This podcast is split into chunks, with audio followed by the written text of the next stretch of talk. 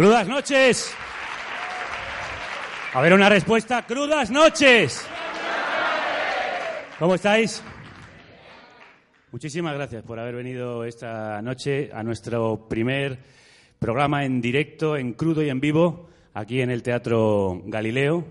Es un placer inmenso que nos acompañéis en esta primera ocasión, igual que quiero agradecer a todos los invitados que van a pasar por aquí que pasen la noche con nosotros. Eh, vamos a empezar para que la gente que después oiga y vea este programa sepa que estáis aquí con un ruidoso grito de guerra de inicio. Es uno de los gritos de guerra clásicos de carne cruda. Así que os voy a pedir, cuando el locutor os lo demande, que gritéis con mucha fuerza ese grito de guerra que muchos vais a reconocer. Quiero que se levanten todos y que vayan a sus ventanas, que las abran y que saquen la cabeza gritando Estoy más que harto y no quiero seguir soportándolo. Estoy más que harto y no quiero seguir soportándolo. Emitiendo desde los estudios YouTube para toda la galaxia. En colaboración con el diario.erario.es. Carne cruda. La República Independiente Hace unas semanas me decía Tania Sánchez, este va a ser el otoño de nuestras vidas. Estaba ella a punto de presentarse como candidata a la presidencia de Madrid, que este domingo ha ganado en las primarias de Izquierda Unida.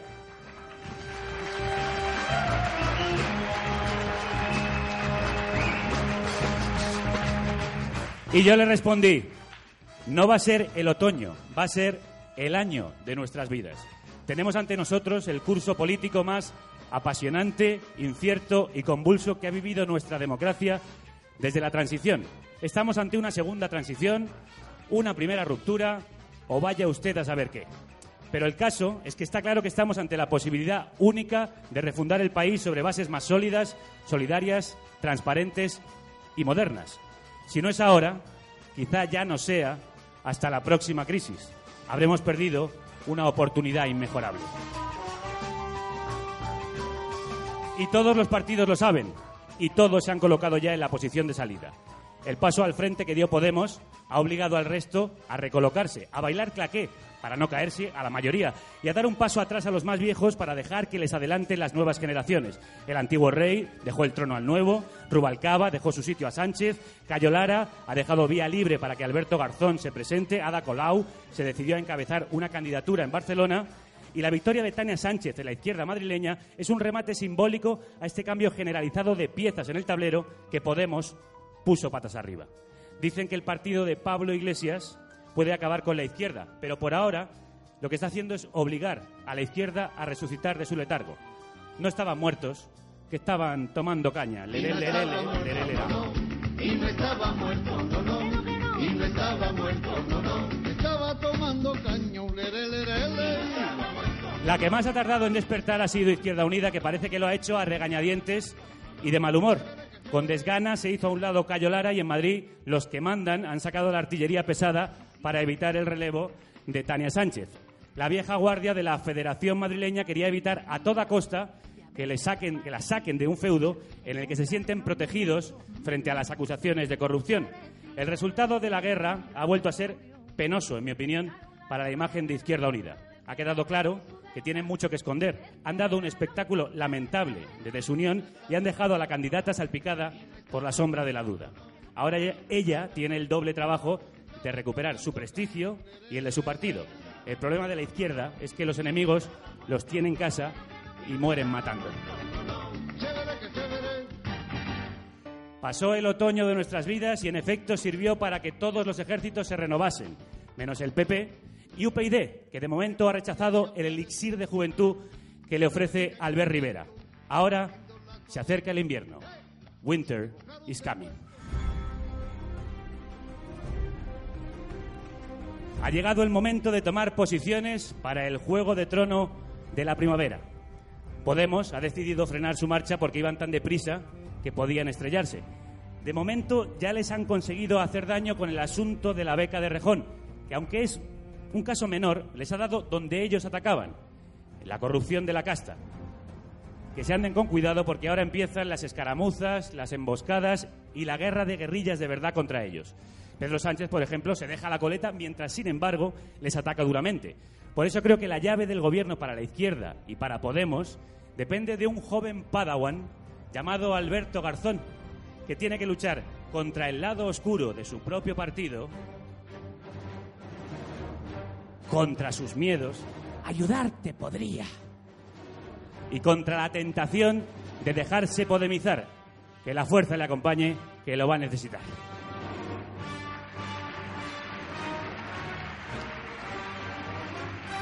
Este va a ser el año de nuestras vidas.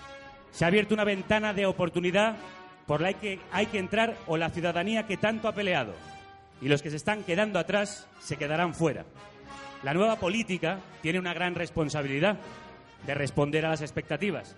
La nuestra es darles la oportunidad, al menos, de fracasar. Pero que no puedan acusarnos de no haberlo intentado. Por eso a ti, valiente que lo intentas, te dedico esta canción de León Benavente que se titula Ánimo Valiente.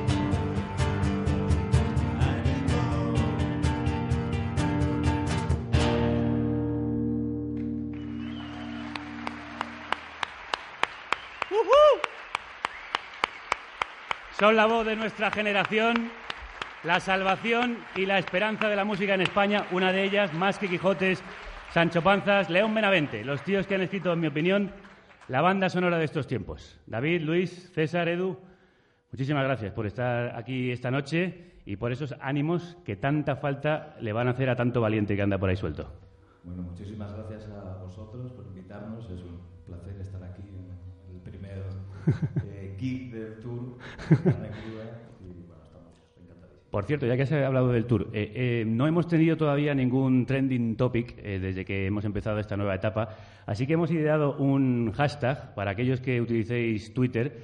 Y si esta noche os ponéis a tuitear como locos hasta que os ardan los dedos, os lo agradecemos. La etiqueta, arroba, perdón, almohadilla, carne cruda tour, carne cruda tour. David, ¿tenéis fe en la resistencia, en la salvación? Bueno, creo que todos tenemos esperanza también. Es un poco lo que decías tú eh, introduciendo la noche de hoy, que, que sí que parece que de alguna manera son tiempos de cambio y bueno, eso siempre da esperanza, desde luego. ¿Y la música ayuda a los valientes? A nosotros nos ha ayudado siempre. Pues nos va a ayudar también a nosotros esta noche porque León Benavente van a tocar al final del programa. Están este jueves en la sala Joy Eslava de Madrid y como lo han vendido todo, repiten el sábado. El viernes hacen escapada a la sala X de Sevilla y el 19 y el 20 de este mes están en Galicia. Pero no os vayáis muy lejos porque, como decía, eh, vais a hablar con nosotros y tocar al final del programa y además tenemos para entonces preparada alguna sorpresa. Vamos a presentar al personal. más tardes, bienvenidas y bienvenidos, valientes, a la carnicería sonora del diario.es, la República Independiente de la Radio, un programa que se hace gracias a vosotros y vosotras. Este aplauso va por vosotros.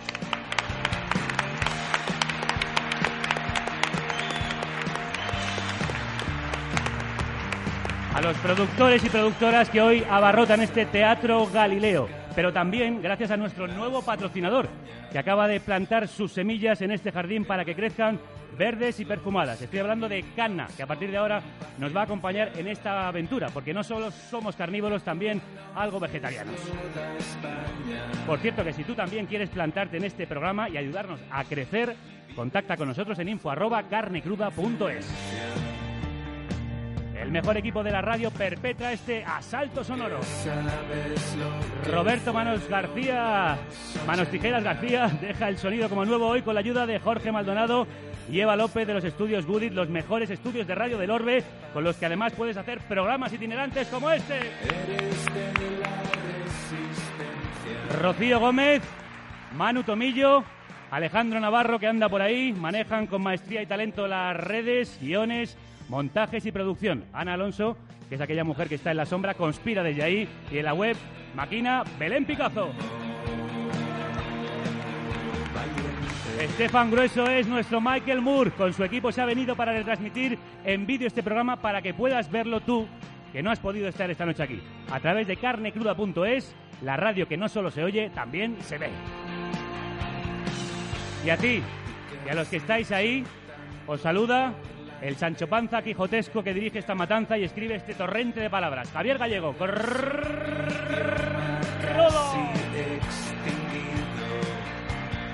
No perdamos más el tiempo. Ahí va el torrente de radio que hoy tenemos en nuestro... Menú de carne cruda. Una mujer de armas tomar que ha tomado las armas para intentar gobernar Madrid. Y el teatro de la ingobernable Angélica Lidl. Los indomables genios del humor de la revista Mongolia. Y además, además el instrumento mágico que se toca sin tocar, inventado por el indómito León Teremín. Y la música en directo que tocan los otros leones que rugen hoy aquí, León Benavente. Esos son los platos de este menú rebosante que hoy os ofrecemos. A nuestra primera invitada de hoy le gusta la música, de Muse a Vetusta Morla, no tiene mal gusto la chavala, pasando por los chicos del maíz, reincidentes o Extremoduro, que el periódico El Mundo dice que es rock calimochero. Nosotros sabemos que es rock transgresivo.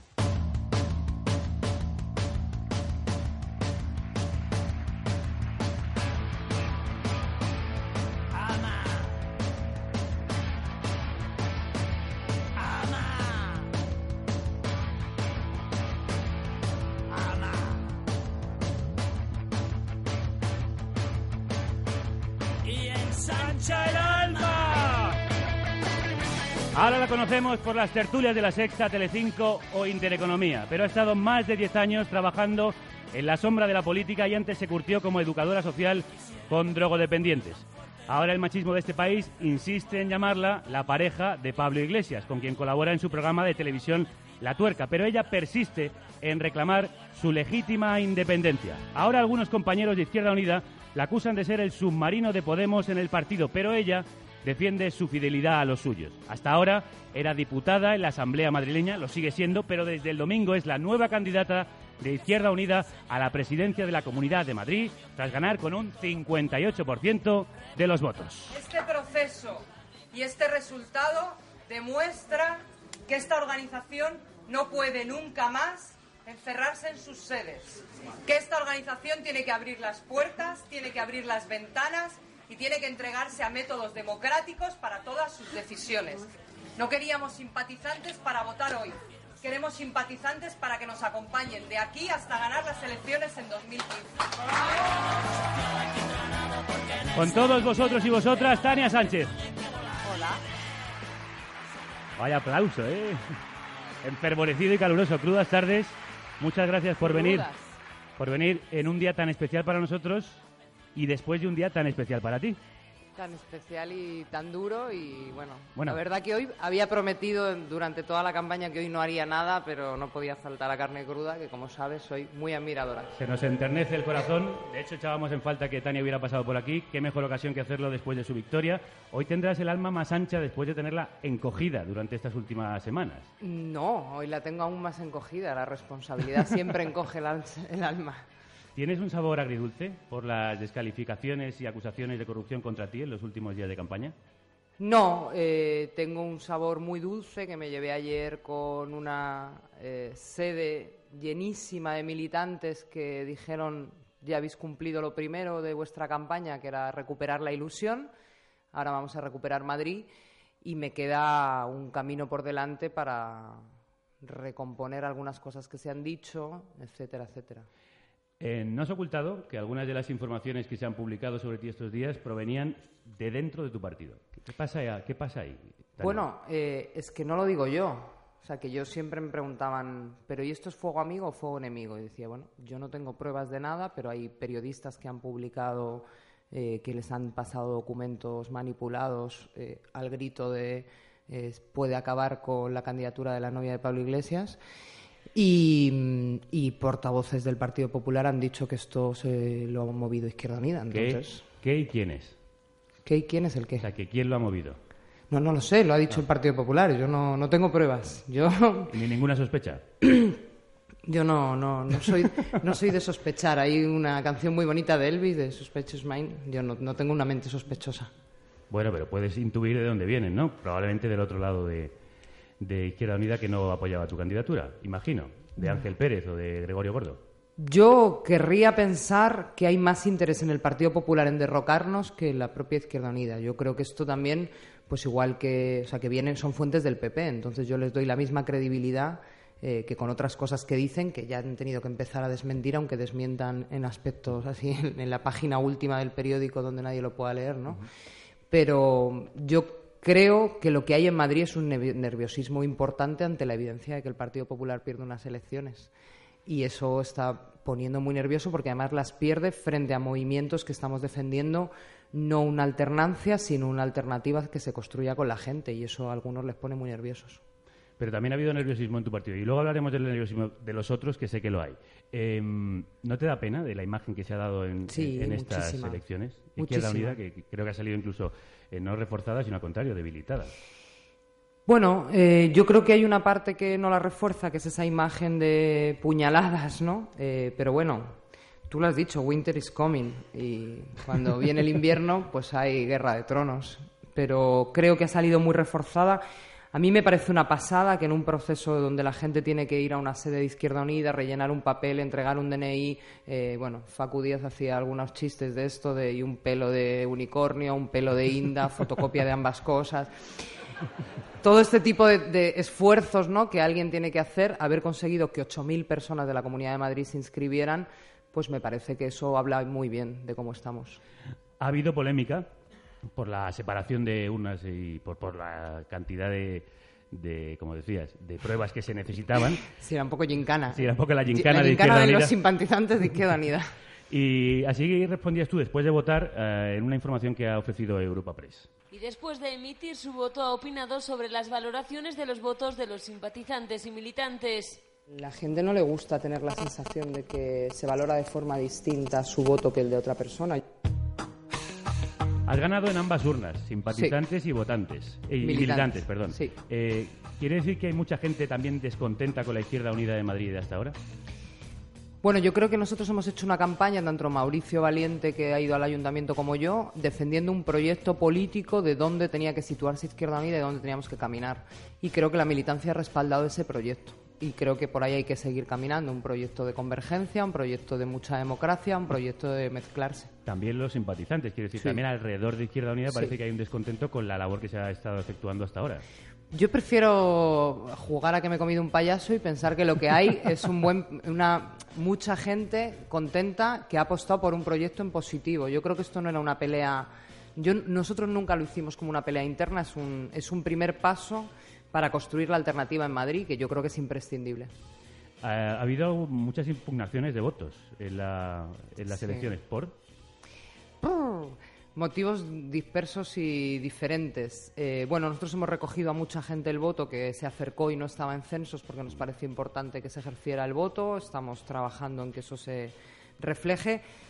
Pero bueno, da igual, es que ha dado todo igual.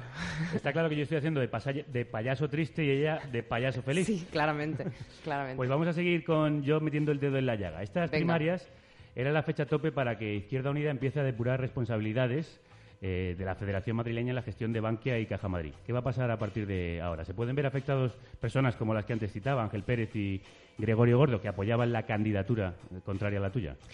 Hombre, pues la Dirección Federal puso una resolución y un plazo, y ese plazo acaba eh, el 15 de diciembre.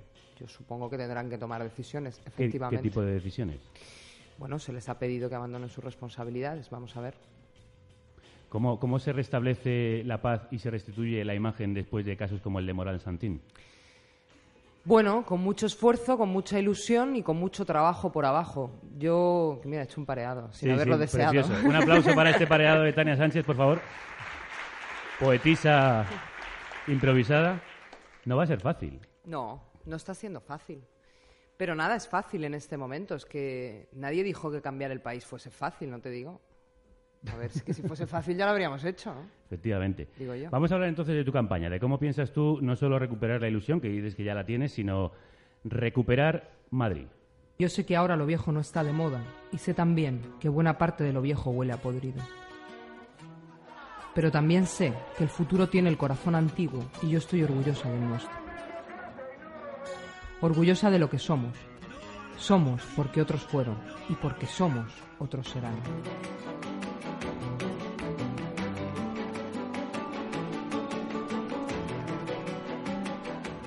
El lema de tu campaña, junto a Mauricio Valiente, recuperar la ilusión, recuperar Madrid. ¿De quién? ¿Quién nos ha robado? ¿Quién te ha robado Madrid? Bueno, Madrid se lo ha robado a toda la gente que vive en Madrid, un partido popular que lleva años tomando decisiones que no están pensadas para el bienestar de la gente de Madrid, sino para sus múltiples negocios y sus múltiples eh, amigos.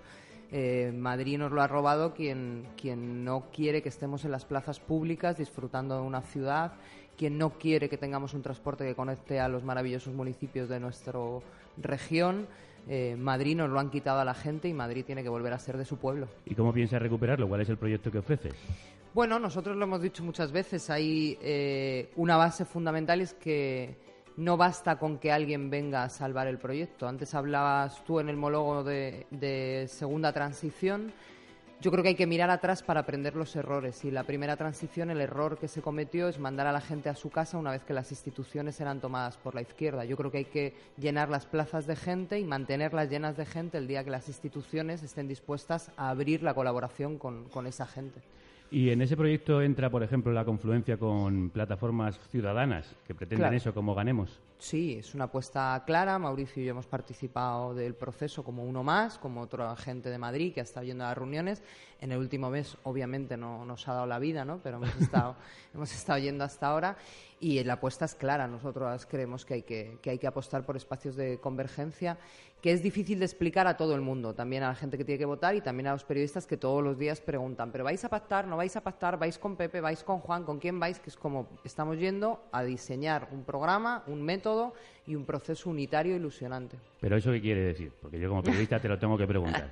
¿Que vais a ir como marca conjunta, que cada uno irá con la suya y luego se buscarán pactos? Pues que lo va a decidir la gente que está participando del proceso de Ganemos, que dirá la propuesta final es esta, que se ha decidido y cada una de las personas supongo que irán a su casa y pensarán si se terminan de comprometer y los que participamos de organizaciones iremos a nuestra casa, que es nuestra organización, y decidiremos si nos terminamos de comprometer. No será de ninguna otra manera. Democracia. Hay quienes temen que tú, entre otras, lleve a Izquierda Unida hacia Podemos. Eres el submarino amarillo de Podemos metido en Izquierda Unida. Es la peor canción de los Beatles. Clarísimamente. Bueno, es decir...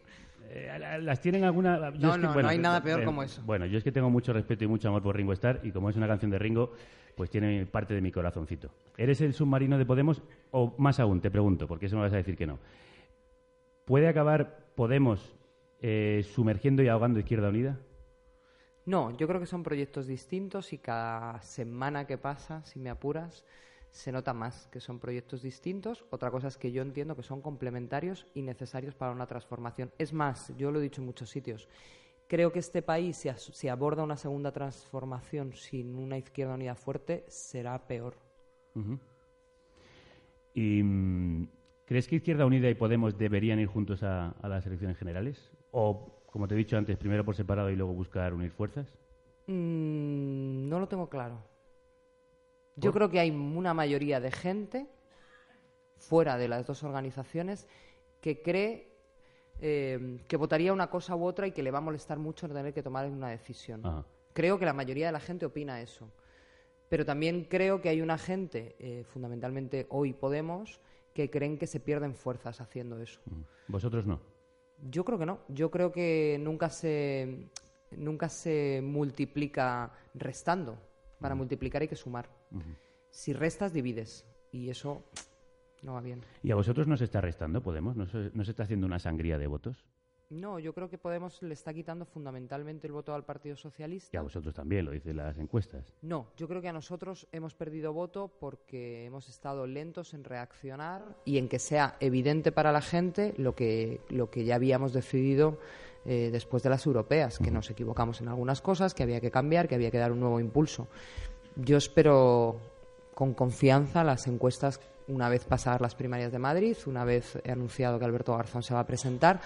Y en cualquier caso estamos en un momento muy de montaña rusa de las elecciones y de las encuestas.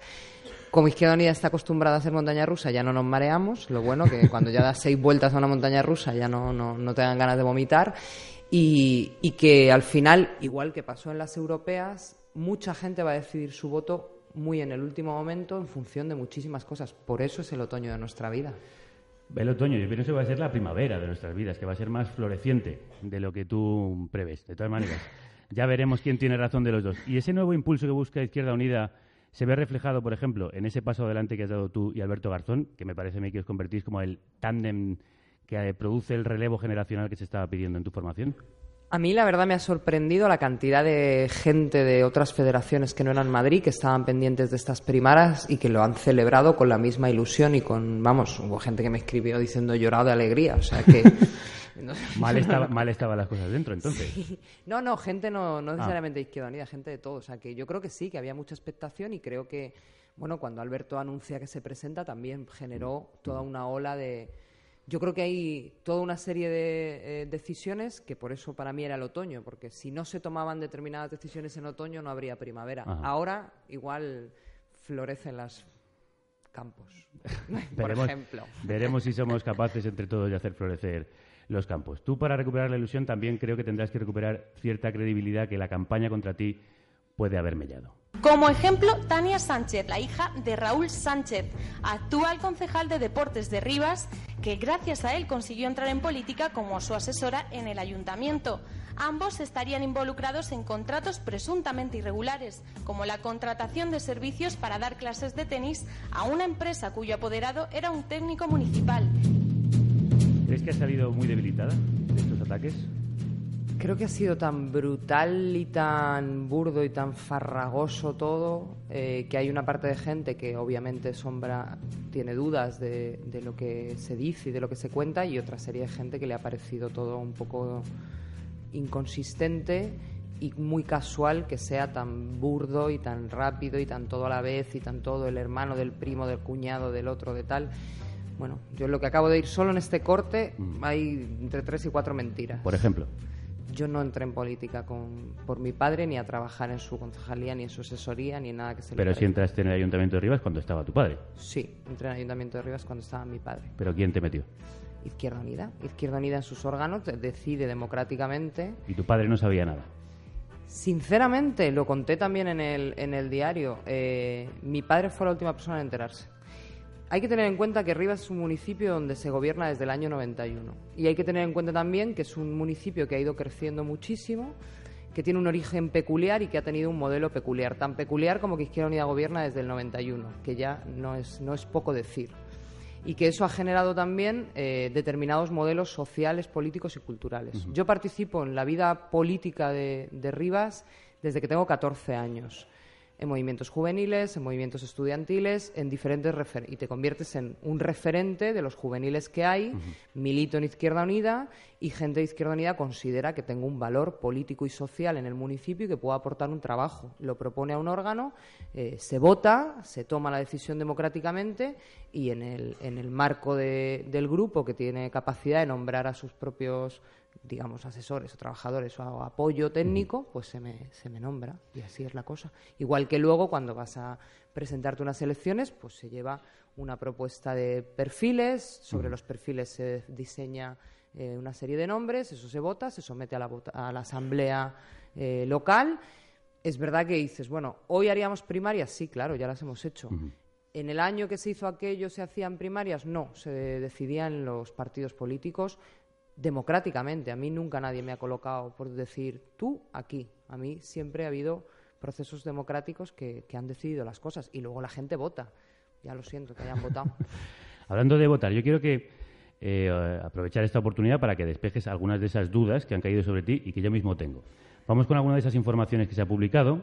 Eh, según el ABC, que muestra además actas del Ayuntamiento de Rivas, en 2008, cuando eras concejal de Cultura, votaste a favor de la concesión de un contrato de 137.000 euros para una empresa de tu hermano para impartir talleres de música. ¿Por qué votaste si además creo que lo tienes prohibido por ser familiar? En las juntas de gobierno, normalmente, al menos en Rivas, no se votan los puntos porque vienen determinados favorablemente por los equipos técnicos que hacen todo el procedimiento de contratación, especialmente cuando son procedimientos que por la cuantía son abiertos, públicos, donde se puede presentar cualquiera. Yo insisto en que no tengo ese recuerdo porque conozco el nombre de la cooperativa, que no empresa, que no es un matiz menor, eh, donde estaba mi hermano en aquel tiempo, que, había sido mucho antes trabajador, pero bueno. Y yo no. mm, no se produce el voto como tal. Y en cualquier caso, ese voto eh, no es determinante en esa decisión. O sea, no depende de mí que eso se produzca ni que ese contrato Bueno, se eh, en actas que yo sí he visto aparece como concedido por unanimidad. Sí, por, por unanimidad, eso es. porque digamos que es un trámite que se establece así, se da todo por aprobado unanimidad, porque si no viniese con todos los procedimientos hechos, la Junta lo saca, o sea que no se vota, habitualmente no es un momento de votos a favor, votos en contra, eso no se produce, sino que se va tramitando como de oficio y se va incorporando. Pero entiendes que aunque sea legal, puede parecer o poco ético o poco estético. Puedo entender que sea poco estético. eh, puedo entender que haya gente que piense que sea poco estético. Ahora bien, eh, yo siempre he dicho, mucho antes de que sacaran toda esta retaíla de cosas, que para mí la ética en política eh, tiene que ver con la, con la ética que definía Max Weber, que es la ética de la responsabilidad, que no tiene que ver con la moralidad, con el bien y con el mal, con la ideología, digamos, cultural o religiosa, sino que tiene que ver con las consecuencias que tienen los actos que uno realiza. Cuando hablamos de Jamás ha habido un dinero público, un solo euro que haya ido a nada distinto de lo que se tenía que contratar. Cuando hablamos de que yo no he tenido relación y que eso habría producido, estuviese, aunque yo no hubiese existido nunca en el Ayuntamiento de Rivas, eso se hubiese producido en los mismos términos. Me parece que no hay ese. Pero no deberíais quizá ha- haber evitado la coincidencia Sí, de tu sí, sí. padre, tú, tu hermano. Sí, sí. Una concesión que además a veces va más allá y dice que a otra cooperativa llega a recibir hasta 800.000 euros entre 2002 y 2008, años en los que tu padre o tú estáis ahí dentro. Yo, a partir del caso este, eh, cuando todo empieza a sacar, porque hoy sacan otra cosa y mañana sacaron otra, entonces a partir de ahí yo, como no tengo los documentos que sí tiene ABC, esperaré a tenerlos, a que se conozcan, a que los estén mirando como los están mirando en el Ayuntamiento de Rivas y como están puestos a disposición y como los van a trabajar en la Comisión de Vigilancia de las Contrataciones. Y cuando tenga la documentación seguiré hablando, porque uno como tiene la tranquilidad de saber que no ha hecho nunca nada eh, que suponga un beneficio para sí ni para nadie, ni que se lleve un euro, habla con cierta tranquilidad y eso solo genera más bola, más bola, más bola. Entonces yo, a partir de este momento, con todo lo que se publique, esperaré a tener toda la documentación, a leerlo, a verlo y empezaremos a desmontar. Y si tenéis esa tranquilidad, ¿por qué Izquierda Unida se ha negado a hacer una comisión de investigación que pedían PP y PSOE? No, eh, Izquierda Unida lo que hace es decir que hay una comisión de seguimiento de las contrataciones que se va a llevar toda la documentación, toda la información a eso, que es exactamente igual que una comisión de investigación, porque la preside la oposición, pueden pedir todas las comparecencias que se puedan, eh, que se quieran pedir, tienen que dar todas las explicaciones, no se pueden negar a nada, y que eh, si aún así se quiere hacer una comisión de investigación, que no cierran la puerta. Pero cuando un grupo político lleva al pleno una moción que dice hágase una, mo- una comisión de investigación sabiendo que aunque la- el Pleno lo apruebe así, no se abre automáticamente la comisión y tenemos un instrumento que es esta comisión de vigilancia, que además en el Ayuntamiento de Rivas se tiene porque se tiene la voluntad de tenerla, porque no está obligado por el tamaño del ayuntamiento, pues se decide eh, que cuanto antes se va a esa comisión y se trabaja. Es más, es curioso que el Partido Popular hasta la semana pasada no tenía nombrados sus representantes en esa comisión. O sea, que tanto interés en conocer el fondo de las cosas, pues a mí me parece que no han tenido, que no han tenido nunca. Como se da la casualidad que parte de la prensa que lo ha publicado pues han sido asesores del Partido Popular en ese mismo ayuntamiento en los mismos años que esto estaba pasando y nunca han dicho nada. ¿sabes? Es todo un poco curioso. Pero vamos, que no hay, yo no tengo nada que ocultar, yo estoy tranquila. Es más, yo sé que el Partido Popular no va a parar hasta mayo de buscar vueltas y vueltas y vueltas y hará todo lo posible porque esto acabe judicializándose y acabe generando eh, un proceso judicial que no sabemos qué consecuencias tendrá. Yo sé que ninguna finalmente, pero no sé cómo se abrirá. ¿Cuál es mi tranquilidad? Pues que creo que hay que seguir corriendo porque lo que estamos haciendo abre el espacio a un cambio en Madrid. Y si yo no llego al final de ese cambio, habrá otra gente que pasará por el camino que hacemos. Yo tengo mucha tranquilidad en eso, no soy nada personalista en los proyectos, yo sí soy un problema para cualquier cosa porque hay sospechas y no se recomponen y no hay confianza, me retiraré. ¿Te, no ha- te hecho aprender esto alguna lección? De, ¿Tendré que ser más cuidadosa con los pasos que doy? ¿Quién, Sí, sí, ¿Quién está cerca de mí? sí, sí. Y todo lo que se pueda relacionar con corrupción o tráfico de favores a familiares y amigos. Sí, sí, sí. O sea, yo con esto lo que aprendo, aprendo dos cosas. Una cosa que me parece triste eh, porque afecta a mi familia y otra cosa que me va a servir para toda la vida. La segunda, que es la que me va a servir para toda la vida, es eh, que hay que cogérsela con papel de fumar porque todo el mundo puede eh, coger algo que puede ser una gilipollez y convertirlo en un relato muy complejo. Y la otra cosa que he aprendido es que, por desgracia, cuando uno decide hacer política y participar de política y se convierte en algo que intranquiliza a los poderosos, eh, su familia dejan de ser ciudadanos normales con derechos para pasar a ser gente sospechosa, lo cual es muy jodido. Como decías tú antes, quizá es que tus opositores, o la derecha en este caso, están empezando a tener miedo. El miedo está cambiando de bando. No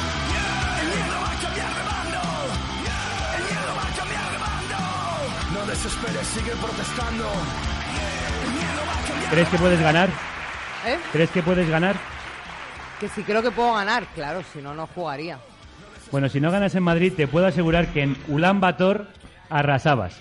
Te voy a dejar de descansar unos minutos después de este tute de preguntas al que te he sometido, porque nos llega la última hora en Mongolia. Nos habéis pedido por redes sociales que mm, no repitiésemos este error una vez más, pero el mismo grupo de rumanos que visitó a José Luis Moreno en su casa nos ha convencido de lo contrario. Can, en colaboración con los cantantes bifónicos de tuba, presenta Mongolia, un mol sin mensaje alguno. ¡Mongolia!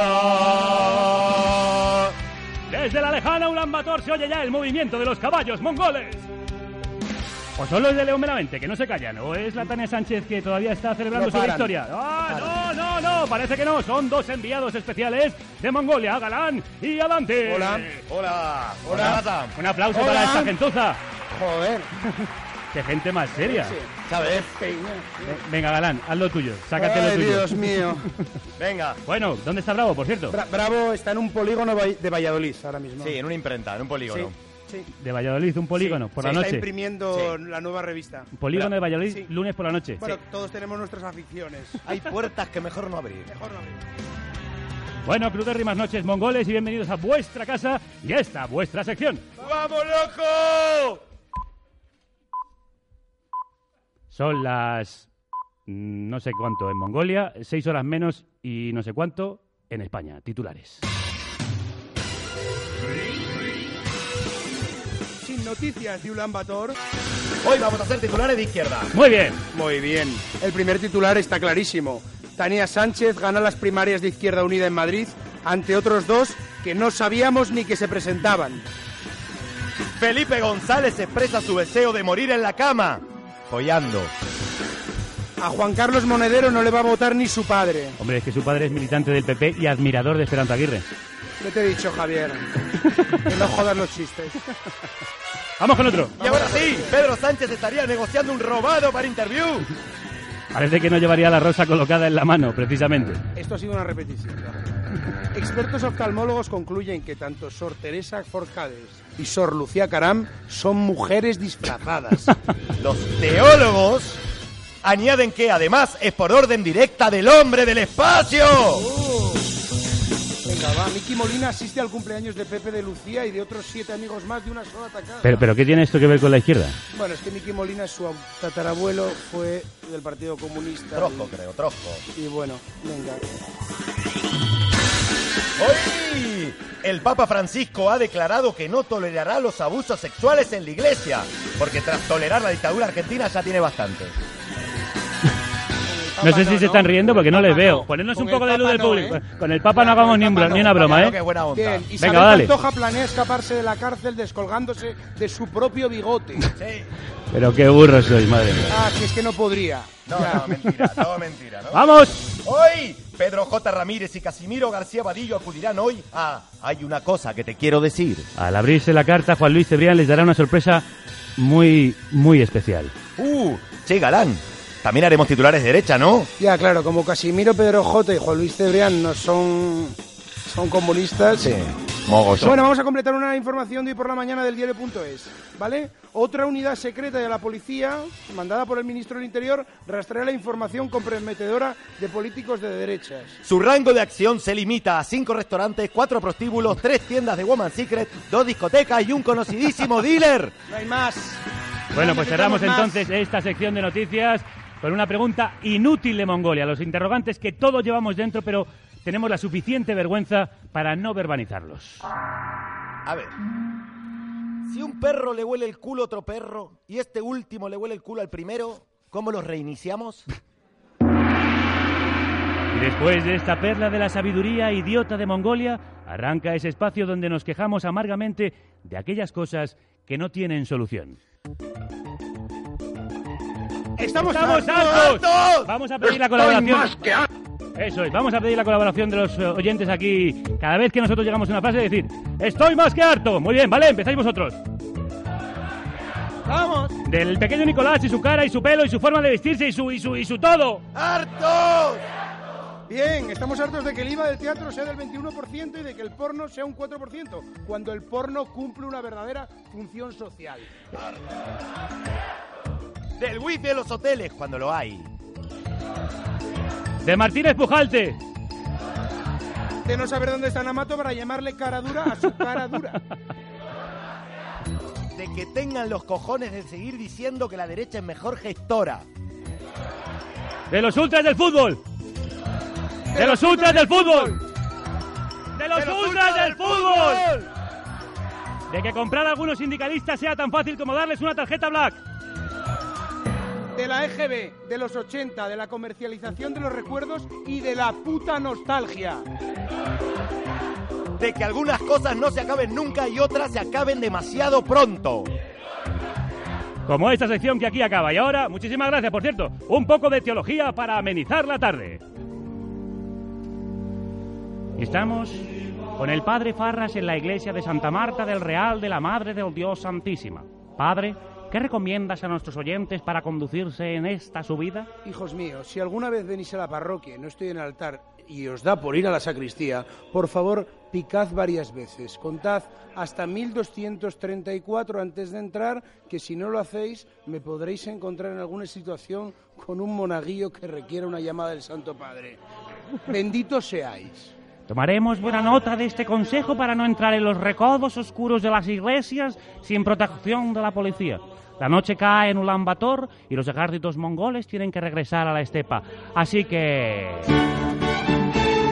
Hable con propiedad, cuide su léxico, que no le hagan la concreta ni le líe la almóndiga. La Academia de la Lengua Mongola trae a los oyentes de carne cruda el diccionario mongol por fascículos conocido como el mataburros de Mongolia. Definimos palabras como quien define la definición de definir definiciones, definiciéndose. Ay, qué mala es la droga. Hoy en el Mataburros de Mongolia, palabras que empiezan con la letra R. Primera definición. Con R, rato. Rato, del portugués rata. Persona que tras hundir un barco huye como un aidem. Veamos un ejemplo. ¿Cómo? ¿Que el banco se ha ido a la mierda? Llama a José María o a Esperanza. ¿Cómo? ¿Que no están? Espera, que llamo a mi agente de viajes. ¿Manolo? Sí, Rodrigo. Dos billetes a Suiza para irme con mi novia, la del país. Ah, o sea que se va a otro país con una de El País. Qué gracioso el gilipollas. Segunda definición con R. Resistencia a la autoridad. Resistencia a la autoridad, acto reflejo para protegerse la cara de los golpes de las porras de los antidisturbios. Veamos un ejemplo.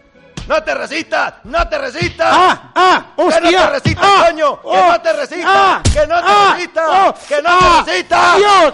¡Dios!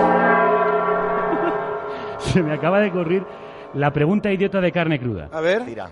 Eh, cuando se reproduce un disco, ¿queda en cinta? ¡Uh! ¡Toma! ¡Que no te resistas! ¡Que no te resistas! ¡Que no te ¡Dale que se resistas! resiste el hijo de puta! ¡Que no te ¡Dale, resistas, cerdo! crudo! ¡Cerdo! Con esta violencia absolutamente justificada terminamos la sección radiofónica de Mongolia en carne cruda. Pero antes de irnos... Un último consejo de Mongolia. ¿Así cuál es? A ver, Eli. Si vas a entrar en la cárcel y tienes un ojo de cristal... Quítatelo en la ducha, así facilitas el trabajo de los otros presos. Un culo es un culo y un ojo es un ojo. Y los ejércitos de la resistencia regresan a su Mongolia natal. ¡Adiós, mongoles! eh, como adiós. no. pará, pará, pará, para, pará, para, pará. para. Pará. ¿Qué pasa? ¿Qué pasa? A ver, esto era una sección de promo. Ah, eh, Sí, promo. que no Sí. nos vamos sin recordaros que estaremos en Madrid, en Teatro del Barrio, con Mongolia el Musical, el próximo jueves 11 y sábado 13, en, allí con Alberto San Juan, a entradas a 15 euros, ya a la guapo. venta. Y el 9 en Torrelavega, el 9 de enero. Canela fina. Sí, Oh, bueno, no, ni ahora ya nos vamos, ¿eh? Va- Vale, irse. Si me queréis, irse. ¡Adiós! ¡Adiós! ¡Vamos, vamos! ¡Vamos, vamos, vamos, vamos!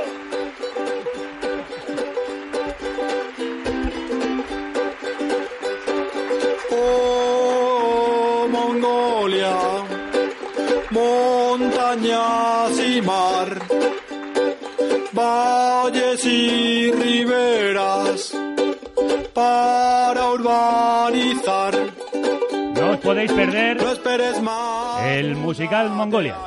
Apenas cantan, no saben actuar y tiene poca gracia. Pero no os lo perdáis. Podéis disfrutar de canciones como esta. Y creemos que a ella le gusta disfrutar a nuestra compañía de hoy, a Tania Sánchez, con canciones como esta otra.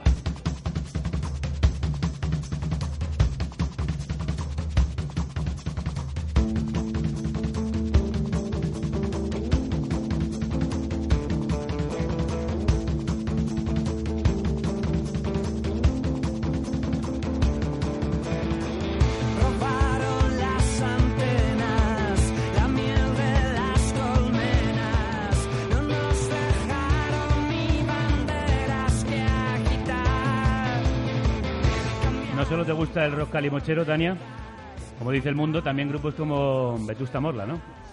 Sí, algún día se meterán en un lío porque vinieron, eh, ganaron el primer festival pop rock en Rivas y luego los contraté como co- siendo concejala, o sea que un día Esto se meterán que en un problema, seguro, seguro. Eh, fue un atraco perfecto, un golpe maestro, dicen Vetusta Morla en esta canción de su último disco, La Deriva. ¿La crisis ha sido el atraco perfecto? Claro, yo creo que esta canción es, para mí ha sido, esta canción es la versión eh, sonora de lo que nos está pasando, ¿no? Y está muy bien porque creo que hay dos ejes fundamentales, que es que eh, nos quitaron hasta las ganas de beber, que yo lo llamaría como nos quitaron las ganas de vencer, y, termina con, con que, bueno, nos han dejado en pie y que nos queda voz, que nos quedan piernas para seguir luchando y bueno, creo que creo que es bastante banda sonora de lo que nos está pasando. ¿Luchar contra ese atraco es lo que te llevó a ti meterte en política? ¿Cómo empezaste? Ostras, pues eh, yo empecé muy pequeña, con 14 o así, y lo que me llevó es eh, que en Rivas en aquel momento no había casi nada de cosas para jóvenes. Y organizarnos con otros era la manera de intentar conseguir que un sitio que se estaba empezando a construir, que no tenía espacios públicos, que no tenía sitios donde trabajar conjuntamente, pues los tuviera. Y luego empezamos a organizarnos en los institutos, eh, con la Primera Guerra de Irak, con las primeros eh, huelgas estudiantiles, y bueno, ahí luego vino todo, todo rodado. Y de tu experiencia como educadora social en, eh, trabajando con drogodependientes, ¿qué aprendiste para la política? Aprendí mm, paciencia, flexibilidad y capacidad de, empatía, de ponerme en el lado del otro. De a- aquellos eh, polvos, estos lodos de hoy, que andas metida en, en muchísimas tertulias eh, televisivas, ¿cómo decidiste dar ese paso? ¿Por qué de repente pasar de esa política más en la sombra a la política de las luces? Bueno, es que esto es una cosa obvia, es que los medios de comunicación yo creo que son el dispositivo fundamental donde generar pensamiento y Si no sales en la tele, no eres nadie, no existes. Yo creo que se ha roto un poco la brecha con el tema de redes sociales. En cualquier caso, son, siguen siendo dispositivos audiovisuales. Tú estás grabando un programa de radio. Eso antes no se hacía.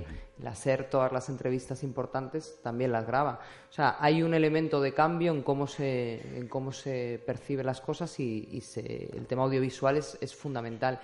Y si no sales en la tele es más difícil que te conozcan. Digamos que si sales en la tele es más rápido y más directo. Y la gente, hay tres millones de personas cada sábado viendo la, tele y los debates políticos. ¿Y no se frivoliza la política en esos debates? ¿Crees que se, se premia, no se premia más la forma que sobre el fondo, el espectáculo sobre el contenido? Yo creo que lo que algunos llamaron el estilo tuerca intentaba lo contrario. Yo creo que hemos introducido muchísimos elementos de análisis profundo en el que intentar no hacer brocha gorda de las cosas, sino ir a explicarlas con más tranquilidad.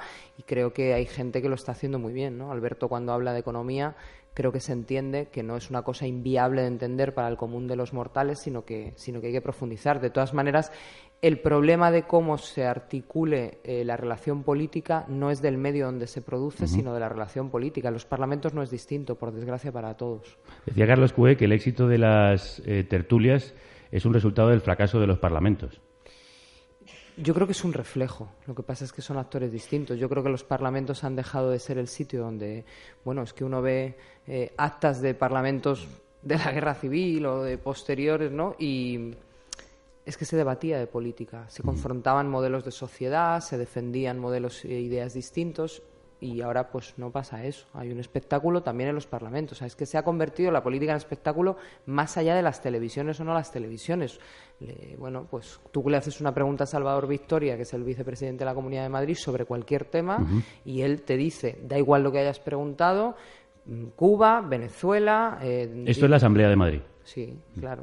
Siempre, invariablemente. Le preguntes por lo que le preguntes. Cuba, Venezuela, y ahora ya han entrado con disolver Izquierda Unida, Podemos, su novio, etcétera, etcétera. Y así todo. Hablando de... me la has puesto en O sea, que bandeja. se parece mucho a lo que hace Inda, he de decir. Digo que me la has puesto en bandeja. Ay, que no querías tú. No, no quería, yo no Si quería vas a entrar, ver, me. Tía, yo no quería entrar en ese tema, pero tú eres conocida en los medios por tener una relación muy estrecha y diríamos que chispeante con un hombre. ¿Quién es? Soy yo. ¿Porque eres una estandinista? Yo soy de Izquierda Unida. A los protagonistas de la Casa de la Pradera, la coalición Podemos Izquierda Unida. Ya es tarde. Porque Estás mintiendo. Te, Mientes. Eduardo. Yo voy a decir mientes cada vez que hables. Mientes. Porque ahora soy yo la que quiere estar sin ti. Te voy a denunciar que lo sepas. ¿Puedo terminar? Por eso vete, olvida mi nombre, ¿Me dejas terminar, por favor? Olvida mis ojos, mis manos, mis labios que no te desean. Las golferías se las dejamos a gente de tu organización. Olvida que existo, ¿Por qué estás siempre enfadada? que me conociste y no te sorprenda. Que no te lo permito, que no pues puedes nada. decir eso. Qué pesada eres. Olvídate todo que tú para eso tienes experiencia. Cuando quieras. Que te arrancas a cantar y no dejas hablar al pobre Eduardo. Oye, en, serio, aparte de estos eh, chispeantes y a veces circenses debates entre vosotros dos, ¿qué piensas de Eduardo Inda? Bueno, yo lo he dicho varias veces. Eh, a mí me parece que hay gente que tiene una opinión distinta a la mía y que debate y que expone ideas. Y luego creo que hay gente eh, como Eduardo Inda que miente, sabe que miente y reitera la mentira como estrategia de, de evitar entro- en- entrar en los debates en profundidad. ¿no? Yo a Eduardo Inda le dejé de saludar cuando publicó en portada del Mundo que teníamos eh, relación con la banda terrorista ETA, porque me parece que hay cosas que no pueden ser gratis en este país y ya está bien de utilizar la víctima, la- el sufrimiento de las víctimas, ya está bien de mentir de la gente, ya está bien de menear el miedo a diferentes cosas para evitar que haya un debate que lleva sin producirse 30 años en este país sobre que la gente pueda hacer política en la vida cotidiana. ¿Le vas a denunciar como Sí. has amenazado? Sí, claro, es que mintió, es que, es que mintió claramente. Entonces, una cosa es que un periodista, que es lo que ha pasado durante esta semana, ¿no? que el periodismo sabe hacer esto, hace un relato en el que no termina de acusar de nada, pero no termina de clarificar del todo nada, y entonces queda como una sombra de la duda, y eso es muy difícil de, de achacar, pero es que este señor suele mm, ir tres kilómetros más allá que cualquier medio. ¿No Y te sí. saca de quicio su machismo? A mí es que a veces me dan ganas de tirarle cosas a la tele. No sé, ¿no os pasa a vosotros? Madre mía, yo es que Eduardo Inda des- despierta, yo creo, mi- mis, mis instintos más oscuros. Yo yo, se eh, yo- he matado un par de plasmas por la culpa de, de Eduardo Inda. Pues están carísimos los plasmas para matarlos, por eso no merece que- la pena. Es ¿eh? que tengo tarjeta black, pero Ah, vale. hablamos luego. Eh, yo se lo he dicho varias veces a él. Yo creo que el periodismo hay grandes profesionales y, y se está demostrando además en este tiempo que gente eh, con sus propios medios, con eh, solo la fuerza de su ilusión y unos cuantos amiguitos que, que colaboran económicamente sacan adelante medios maravillosos y hacen cosas maravillosas, pero creo que hay determinados periodistas que desacreditan muchísimo y sobre todo que, que ponen en peligro un elemento central de la democracia. Y Inda es uno, es una de estas personas. Yo creo que si, el, si la profesión, si los periodistas no son rigurosos, eh, están mal informando. Y además cuando se hace, creo que se hace con voluntad política. Y creo que se genera una confusión en la que parece que el, perio- el periodista, ¿no? Él siempre lo dice, yo es que no voy con nadie. Que dices, hombre, tú con alguien irás para siempre disparar en los mismos sitios, ¿no? Porque es, porque es curioso. Y creo que es machista, sí, claro, pero es que la sociedad lo es en general. Y bueno, pues ahora mismo, insisto, hay mucha gente que ha tenido mucho poder hasta ahora que está muy nerviosa y que está disparando en los dos ejes políticos que hemos dicho alto y claro que hay que ir a un proceso constituyente para revertir una situación que no se revierte con los mismos protagonismos y con las mismas reglas que hasta ahora. Y eso, pues, es por un lado Podemos y por otro lado Izquierda Unida. Entonces van a disparar todas las balas. Por eso están disparando precisamente a la pareja que formas con el líder de Podemos, con Pablo Iglesias. Te tengo que preguntar por esto, pero no de la manera que a lo mejor piensas que lo, ha hecho, lo, lo iba a hacer. ¿Cómo ha afectado a tu carrera el hecho de que Pablo Iglesias sea la pareja de Tania Sánchez? No me negarás que... Eh, estoy- a veces estoy por decir quién, no sé de quién me hablas. Eh, ¿Lo que? Claro, bueno, yo no, yo no establezco mi vida política en términos de carrera para empezar. Entonces creo que la irrupción de Podemos afecta a la vida política de este país y eso es innegable. Y a Izquierda Unida también y es innegable. A mí particularmente no me, no me afecta. O sea, quiero decir que a mí particularmente como individuo personal, no, no. Bueno, la Eh. gente dice cosas, pero es que... ¿En casa de qué habláis? ¿De política o de series? De series, de series. Series. Sois los dos bastante seguidores, ¿no? Sí, somos muy fans. ¿De cuáles? Pues ahora estamos viendo True Detective, que es una pasada. Eh, opino lo mismo, sí. Pero una auténtica pasada y estamos bastante... Y bueno, pues muy Juego de Tronos, muy House of Cards. eh, ¿Y, y no os hacéis mociones de censura o, o, ter- o tertulias ahí en mitad de casa? No sé, en fin. No, No. No hay un parlamento ahí en la cocina. no, no, no, no. No, no. Qué Ni pena. nos interrumpimos ni nada. Bueno, hay muchos que piensan que Izquierda Unida y Podemos quieren lo mismo, eh, aunque los segundos lo disimulen más. Por eso queremos someterte para terminar al concurso. ¿Podemos o Izquierda Unida? Esa es la cuestión. Bienvenida Tania Sánchez al primer test de izquierdosos de carne cruda y para saber tu nivel de ortodoxia hemos querido comparar programas y propuestas de Podemos e Izquierda Unida y ver si eres capaz de decirnos de quién es qué. Por ejemplo, Creación de un comisariado en la Comisión Europea que fomente que la participación ciudadana sea un elemento central de la construcción europea. ¿Podemos o Izquierda Unida? Voy a decir incluso Teresa Rodríguez. ¡Acierto!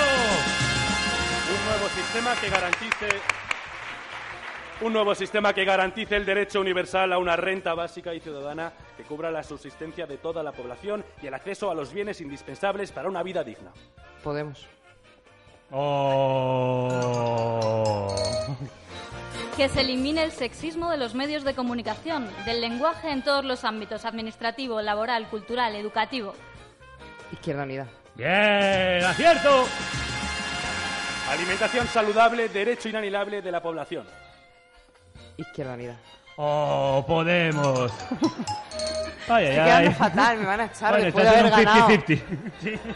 Fuera del partido. Eliminación del Consejo de Seguridad de la ONU. Elimina, perdona, Eliminación del Consejo de Seguridad de la ONU. diría los dos. Mm, que sepamos es de tu partido, así que Ah, pues pensaba que Podemos también. vamos con Gratuidad otra. del material didáctico, incluidos libros y recursos del profesora- profesorado y del alumnado para garantizar la gratuidad real de la educación obligatoria. Ujú, ujú, ujú. Tic-tac, tic-tac, tic-tac, ¿Podemos? tic-tac. No, Izquierda Unida. Un clamoroso suspenso de Tania Sánchez. Igual es que sois más parecidos de lo que la gente cree, ¿no? Va a ser que sí. Bueno, para terminar, no queríamos dejar la oportunidad de hacer un parlamento con los oyentes. No tenemos mucho tiempo porque nos hemos alargado más de lo previsto. Pero si hay alguien que quiera hacer una pregunta aquí a Tania Sánchez, es el momento de levantar la mano y hacerlo. Le acercaremos un micrófono para que la haga. ¿Alguien tiene algo que preguntarle a Tania Sánchez? Ahí arriba tenemos a, un, a una amable, dos amables señoritas. Rápidamente subimos. Eh, vamos a ver si conseguimos llegar hasta, hasta allí. Es decir, ¿os parecéis entonces más de lo que bueno, algunos es que habéis quieren? preguntado unas cosas tan, tan de examen de ir a pillar. Habéis ido a pillar. Hombre, claro. He de decir. Si no, te invitamos. A ver, ¿cómo, es, Pues- cómo es tu nombre? Patricia, Patricia, muchas gracias por venir. a vosotros por invitarme. Pues adelante. Eh, como has dicho, en la Comunidad de Madrid se han hecho muchos negocios y uno de los negocios muy vergonzosos que se han hecho y se siguen haciendo es el de las escuelas infantiles. Yo soy educadora infantil y eso pues me repatea y me tiene muy indignada y muy cabreada. Eh, si tú llegaras a la presidencia de la Comunidad de Madrid, ¿cómo abordarías este tema? Porque eh, se está subastando la educación infantil de 0 a 3, eh, se está dando a empresas como Clece, Eulen, a las de Florentino y, y la situación es, es muy mala. Vamos a dejar que conteste Tania.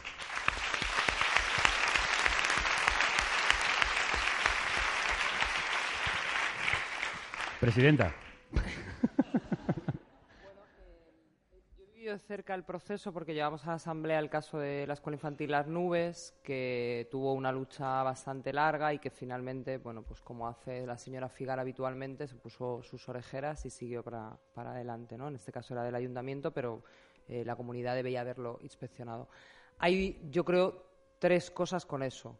Primero hay que eh, derogar eh, el Real Decreto que permitió la reducción de condiciones de las escuelas infantiles para convertirlas prácticamente en aparcaniños de cualquier condición. Segundo, eh, yo creo que hay que transitar a un proceso en el que eh, pueda ser obligatoria la educación infantil, que Unida siempre ha defendido que forme parte del sistema educativo y que no sea una cosa como, como subsidiaria y de atención. Y tercera cosa y fundamental es que en ese tránsito yo creo que hay que recuperar eh, los pliegos que benefician a las cooperativas y a modelos educativos que tienen un valor de, eh, digamos, del proyecto. Yo creo que es una barbaridad que cualquier servicio público eh, esté en manos privadas, pero es mm, doble o diez veces barbaridad que el sistema de adjudicación esté basado en la oferta educativa, porque lo que estamos haciendo, digamos, es que subastar la calidad educativa de, no- de nuestros hijos e hijas. Por tanto, eso hay que cambiarlo. Vamos a dejar otra pregunta en el poco tiempo que nos queda. Adelante. Hola. Hola. ¿Cuál es tu nombre? Soy Emma Cuenca. Pues Emma, adelante. Eh, ser político hoy en día no está bien visto. No. Eh, pero los políticos, sobre todo los de pequeños ayuntamientos y demás, trabajan por mejorar la sociedad. ¿Corremos el riesgo de que las personas no quieran ser políticas por las implicaciones que pueden tener para su familia? ¿Por todas esas puertas que se cierran? Hombre, yo después de esta semana te diría sí. No, no se- no se lo, no se lo deseo a nadie. ¿Ha- ha- ¿Has estado tentada de dejarlo? Sí, claro. ¿Sí? Hombre, es que todo tiene un límite en la vida y la humanidad también. Yo no, sé si lo, vamos, si cogéis las fotos del inicio de campaña, estoy obviamente más delgada, obviamente con peor aspecto. Es que esto es duro. Pero bueno, yo creo que la clave fundamental del cambio que tiene que venir, y por eso creo que Izquierda Unida es imprescindible en ese proceso, porque Podemos creo que está en otra clave eh, más electoral, es que tiene que haber un cambio de cómo se entiende la política. Y la gente tiene que volver a hacer política en su vida cotidiana. Y esto de que haya una gente que nos dedicamos a hacer política y otra gente que son ciudadanos que nos sufren, tiene que romperse. Porque solo si se rompe realmente habrá un proceso de democratización. Si no, yo he vivido en un ayuntamiento que tiene todos los reglamentos abiertos a la participación ciudadana, a la democratización y luego participa un número poco significativo de la ciudadanía porque no hay cultura democrática en este país, porque no se ha querido que la haya. Esto es lo que hay que cambiar. Pues a ver si conseguís cambiarla, los que venís con fuerza para recuperar la ilusión y hacer nueva política o hacer bien la política de toda la vida. Tania Sánchez, candidata a la presidencia de Madrid por Izquierda Unida, muchísima suerte en 2015. Muchísimas gracias. ¿Tomarás el cielo por asalto, como dice Pablo Iglesias, o como dice esta canción de Reincidente? ¿Tomarás el cielo al asalto? Yo creo que no hay otra manera de hacerlo. Mucha suerte, un beso fuerte.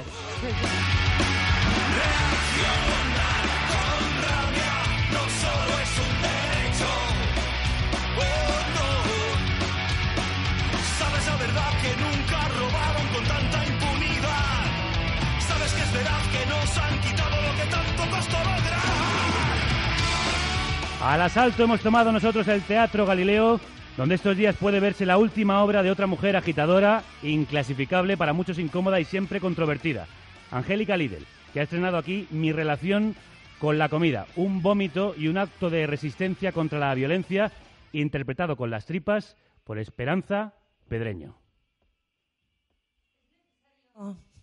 ¿Es necesario que coma con usted?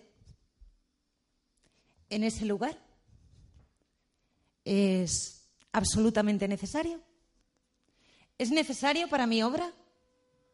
Quiero decir, ¿es necesario para mi obra comer con usted en ese lugar? Quiero decir, ¿es necesario para convertirme en alguien importante? Lo siento. No puedo. No puedo comer en ese lugar. No puedo comer con usted en ese lugar. Me da vergüenza. Yo solo como en chinos. Solo más baratos. Solo me siento a gusto en lugares baratos. Mi obra pertenece a lugares baratos. Yo trabajé en mi obra alimentándome con productos baratos. Solo entiendo de comida barata. Si quiere hablar de mi obra, tendrá que ser en un sitio barato. Lo siento. La gentuza que come en ese lugar me da asco. ¡Asco! No me importa si son buenas o malas personas, no me importa el partido al que han votado. Me refiero a la clase social. eh, ¿Comprende la clase social?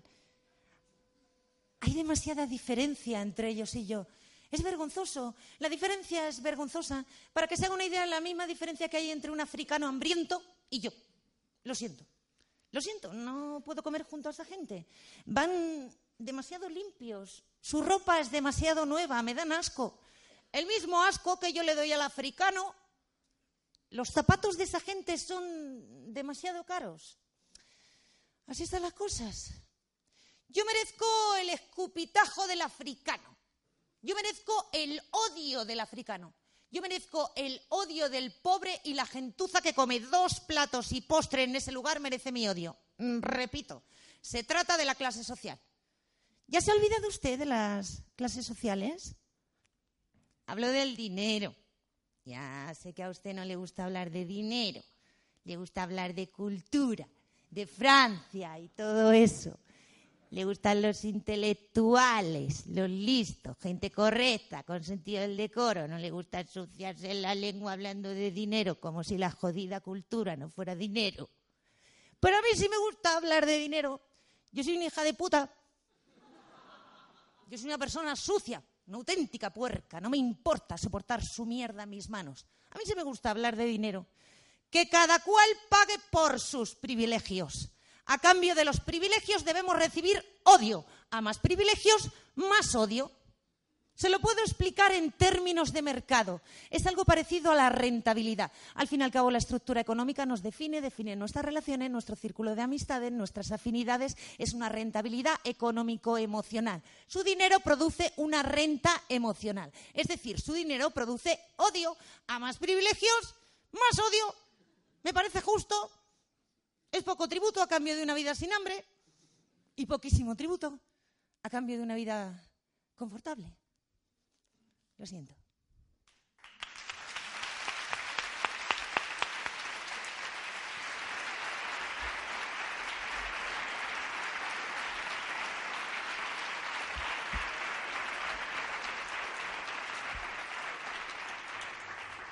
Angélica Lidl escribe, lo acabáis de escuchar, con un mazo, con un cuchillo, con una navaja, con una cuchilla, con un escalpelo, con un martillo o con un hacha.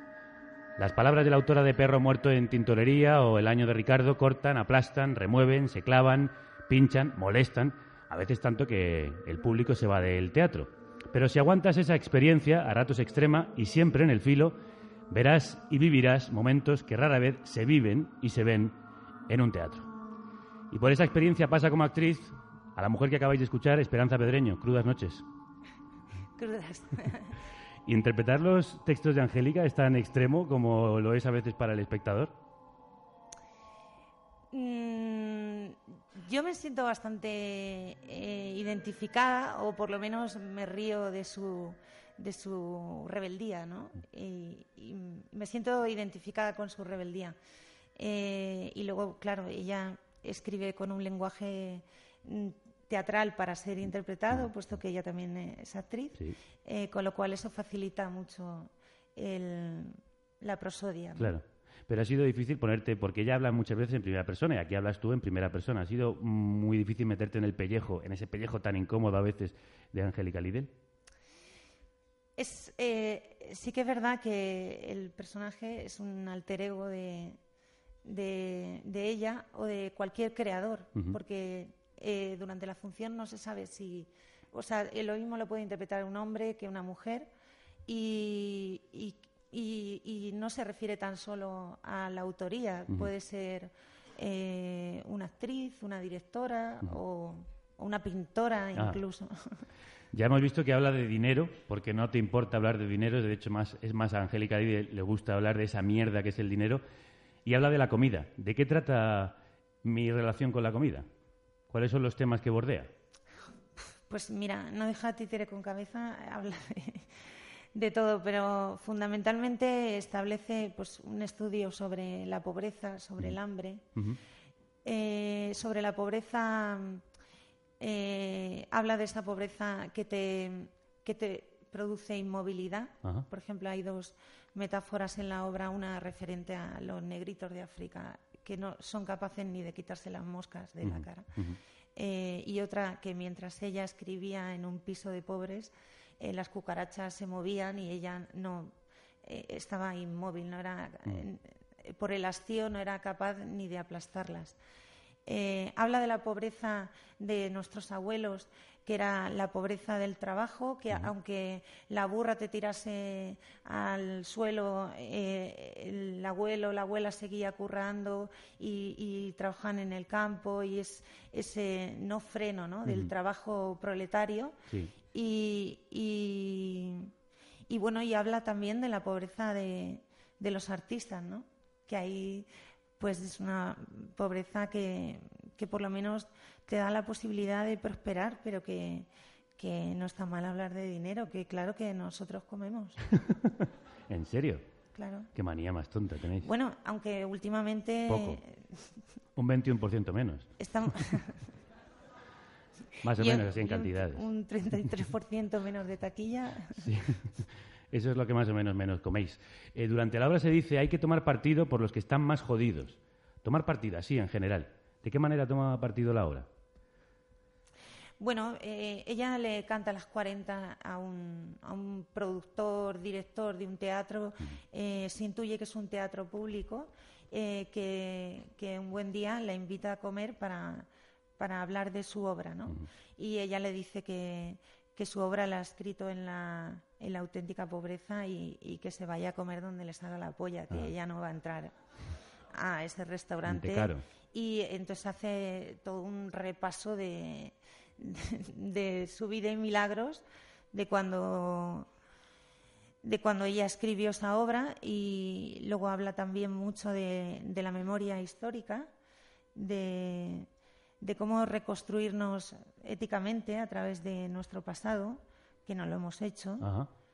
Y, y bueno, finalmente monta una revolución hablando de, de la comida eh, en, un, eh, en unos textos donde, donde empieza a haber fr- frases de Platón, de Marx, de Kant, de Heiner Müller, eh, eh, a la manera del Gorgias de Platón, Ajá. que hablaba de, de la retórica, de la- lo justo, lo injusto, de la, de la cocina y de la medicina, ¿no? Y habla de cómo, eh, de si el teatro debe ser cocina o medicina, es decir, debe agradar el- al espectador sin más o por el contrario debe incomodar para proporcionar un beneficio ético.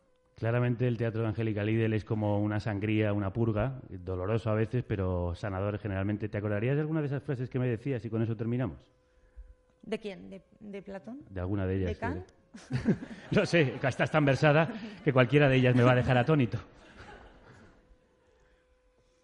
Mm, eh, a ver, Kant dijo, obra de modo que tu acción pueda servir de norma a todos los hombres. Eso está muy bien para la vida. En el teatro habría que hacer lo contrario, ejecutar acciones que puedan servir de vergüenza a todos los hombres. Deberíamos avergonzarnos todos de nosotros mismos. Pues si queréis avergonzaros, lo podéis hacer aquí, en el Teatro Galileo, con actrices tan impresionantes como Esperanza Pedreño. Muchísimas gracias, Esperanza.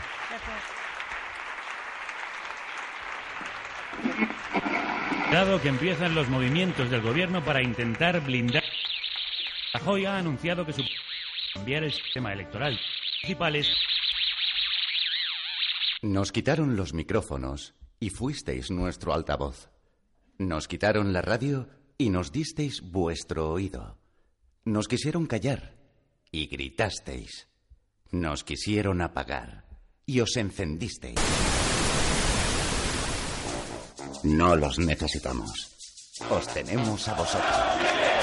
Carnacruda.es Solos no podemos. Con vosotros. Sí.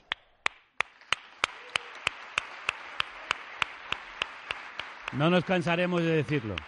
Gracias. Gracias por hacer este programa posible, este comando itinerante de radio posible una vez más. Vamos a seguir hablando de transgresores, de otro transgresor rupturista e innovador. Hablamos ahora con uno de nuestros más queridérrimos y fantabulosos colaboradores.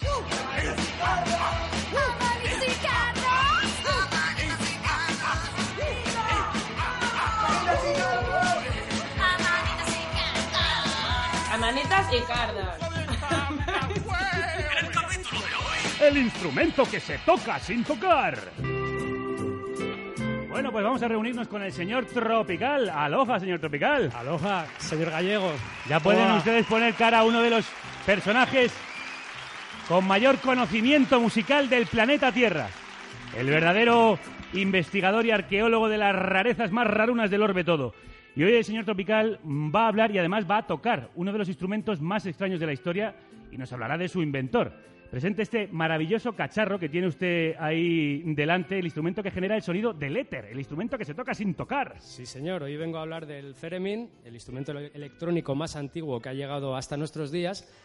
Se inventó en 1919 por el científico y músico ruso Ser, eh, es que esto es complicado. Lev Sergeyevich Termen, más conocido como León Theremin. Y como decía Javier, es el único instrumento que se toca sin tocar. No hay que pulsar tecla ni botón alguno, sino simplemente moviendo las manos en el aire, de esta manera. A ver, a ver.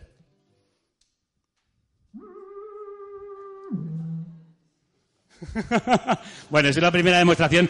Ahora habrá otras mucho más sorprendentes. ¿Cuál es la explicación para que suceda este milagro, señor Tropical? De manera sencilla, explíquenosla. Bueno, voy a intentar resumir porque es complicado. A ver, el Theremin tiene dos osciladores dentro que generan un tono de frecuencia variable y luego hay un campo electromagnético en torno a estas dos antenas que veis. Ajá. Entonces, cualquier cuerpo eh, conductor de electricidad altera ese tono y, por tanto, el- la frecuencia que suena, ¿no? Ajá. ¿Puede hacernos un ejemplo, por ejemplo, de graves y agudos, eh, acercando Sí, y eh, alejando la... tenemos- ahora, ahora me muevo, es que no tengo el micro ahí. Tenemos la antena de, de volumen, que es esta de aquí, la, esta circular, y tenemos la antena de tono, que es la, la vertical. Ajá. Cuanto más nos acerquemos a la antena de, de tono, más agudo sonará y viceversa. Voy a hacer una pequeña demostración. Adelante, señor Tropical, se acerca al ceremín, el instrumento que se toca sin tocar. Esto es un glissando, es que en la radio no te van a oír.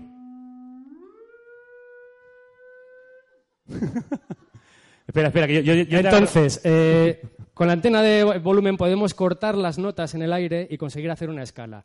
Aquí no hay ningún indicativo de tono, no hay nada que nos guíe para saber cómo afinar, es solo concentración y mucha práctica. Es decir, señor Tropical, es como el air guitar de toda la vida, pero más a lo loco.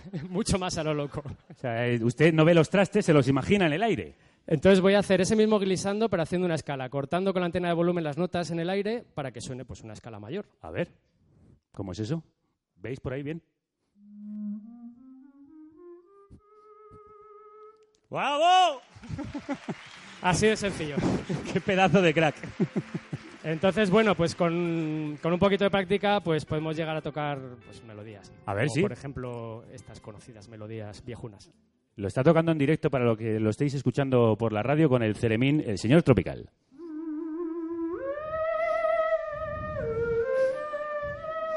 Once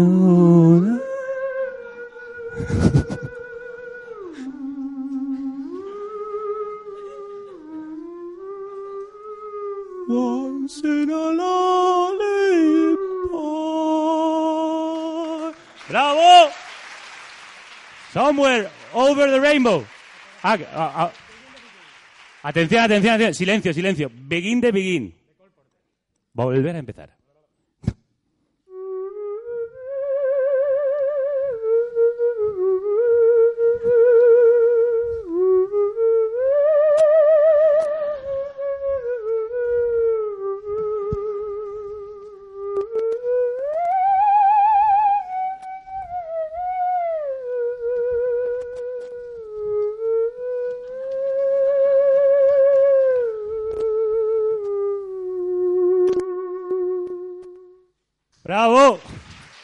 Me sentía flotar, señor Tropical.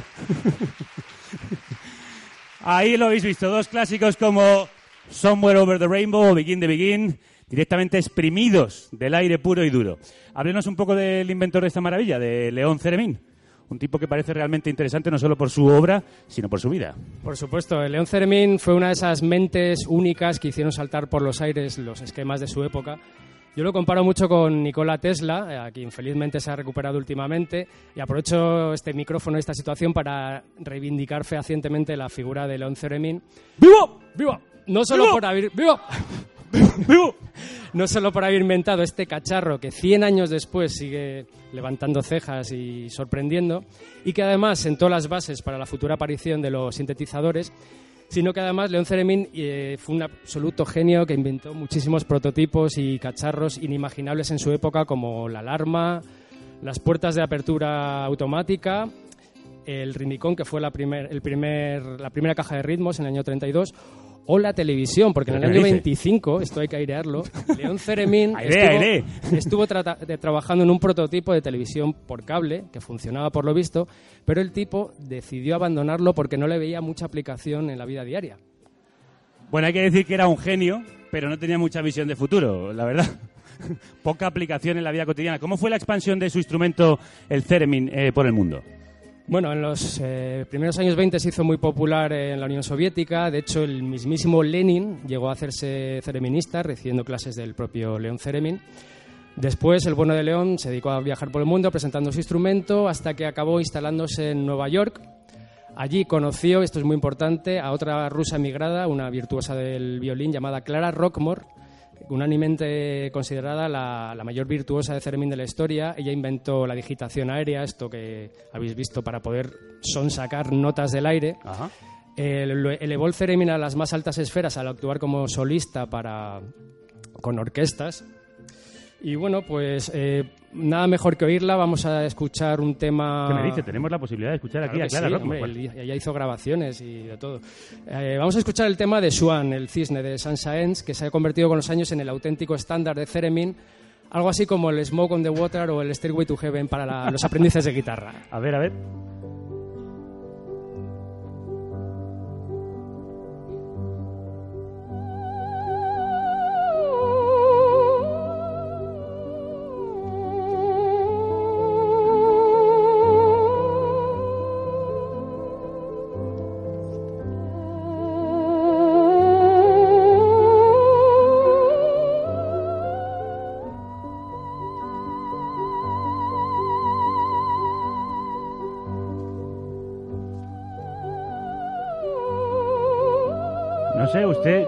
Pero a mí esto me recuerda o me parece música de algas.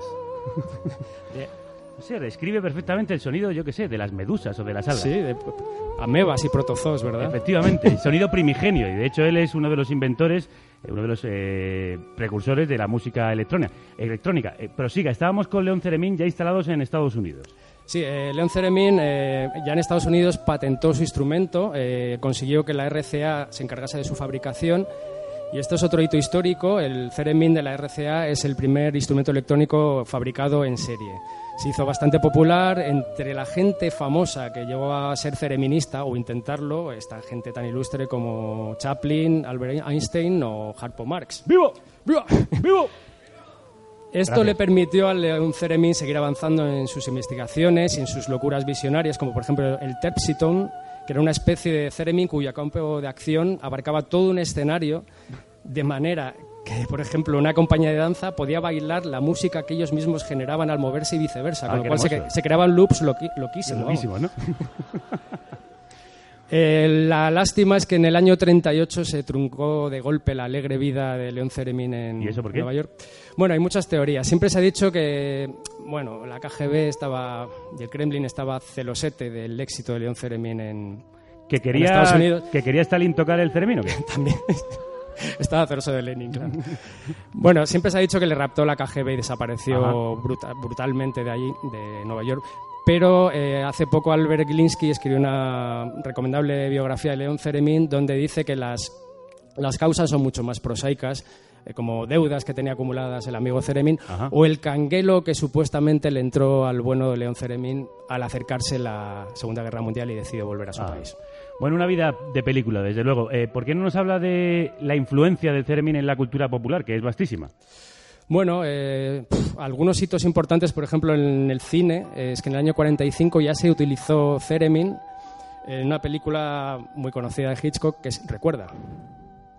A ver si lo escuchamos.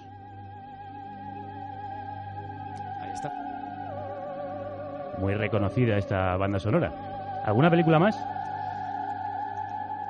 Sí, también tenemos eh, Día sin huella de Billy Wilder.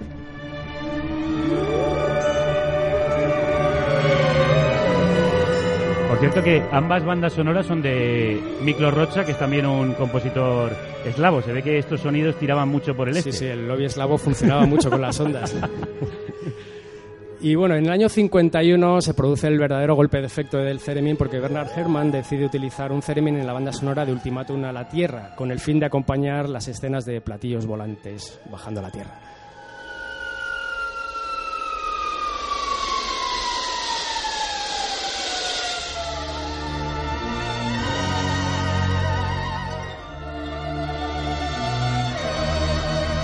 Maravillosérrima banda sonora, por cierto, que me recuerda mucho al tema de Mars Attack de Tim Burton. Completamente, como a esto. Efectivamente, a eso.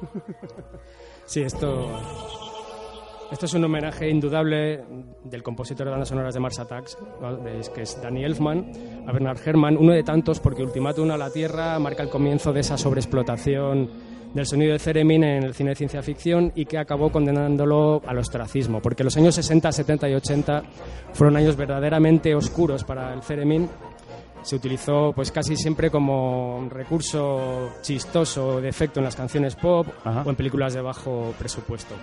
Ese cliché todavía existe. El Theremin es omnipresente en la ambientación de invasiones alienígenas, sucesos paranormales y en general cualquier momento sobrenatural, porque en la memoria colectiva yo creo que cuando oímos hablar de fantasmas o pensamos en fantasmas, eh, oímos en nuestra mente este sonido.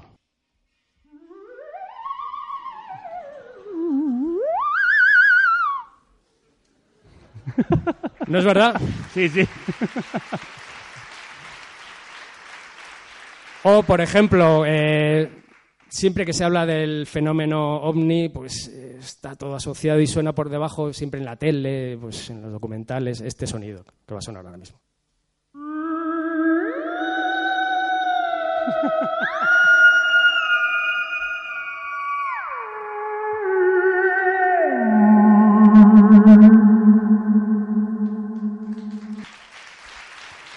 Por ejemplo. Qué caja de sorpresas es el señor Tropical, ¿eh? No solo es un mundo de conocimiento, sino que además sabe aplicarlo. Pero yo eh, me gustaría reivindicar también el Theremin en su vertiente más amable, ¿no? Ah. Es una pena insistir tanto en ese aspecto desasosegante, porque es un instrumento muy versátil, con el que podemos también pues, eh, hacer sonar ambientes menos desasosegantes, más hermosos, como por ejemplo, se me ocurre pues una, una copa de árbol repleta de pájaros. A ver, a ver. Esto tengo que verlo yo. Y oírlo, claro.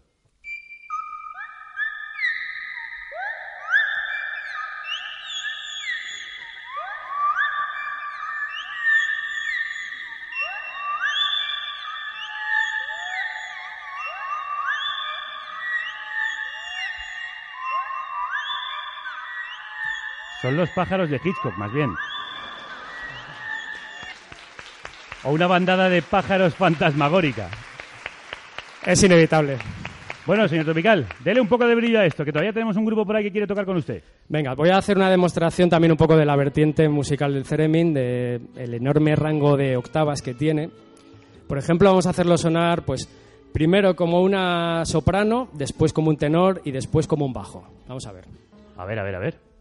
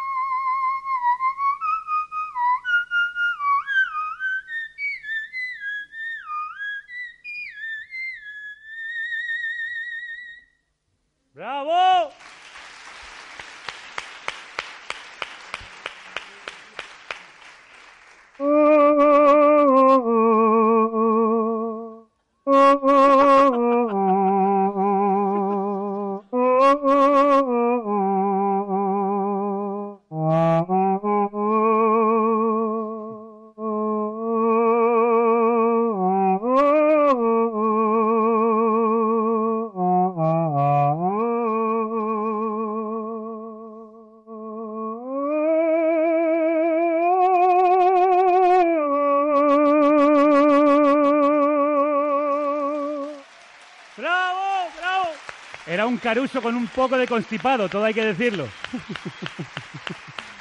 un tenor con una voz un tanto nasal, pero al mismo tiempo hermosérrima, señor Tropical.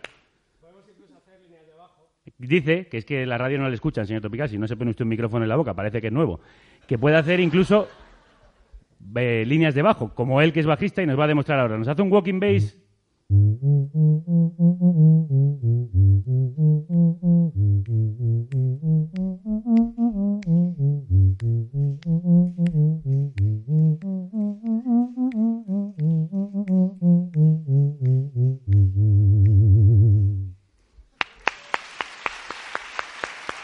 Señor Tropical, pues le pongo un reto más todavía. ¿Se atrevería usted a unir a León Ceremín y León Benavente? Claro que sí. Sí, pues le- por- León, León Benavente, que salga a la escena. Yo creo que son dos leones que se van a llevar muy bien. Mejor que los del Congreso. Pues aquí tenemos en el escenario a León Benavente y al instrumento que creó León Ceremín. Esto no estaba preparado ni nada, se me ha ocurrido a mí sobre la marcha. He dicho, voy a proponerles una idea, a ver si se animan, que si tiran para adelante. Parece que son gente valiente, no lo han ensayado, va a quedar de maravilla. Como siempre, la música es como el anuncio aquel que decía, alguien sabe tocar el bajo, tal, y, sabía, y, sales y tocas la canción entera. David, ¿qué vais a hacer? Pues vamos a intentar hacer eh, una canción que se llama El Rey Ricardo. Y bueno, como creo que todos estamos alucinados, nosotros cuatro desde luego, seguro que igual que vosotros con, con Javier, para nosotros es un placer tocar con él. ¡El rey ha muerto! Maestro. ¡Viva León Benavente! Puedo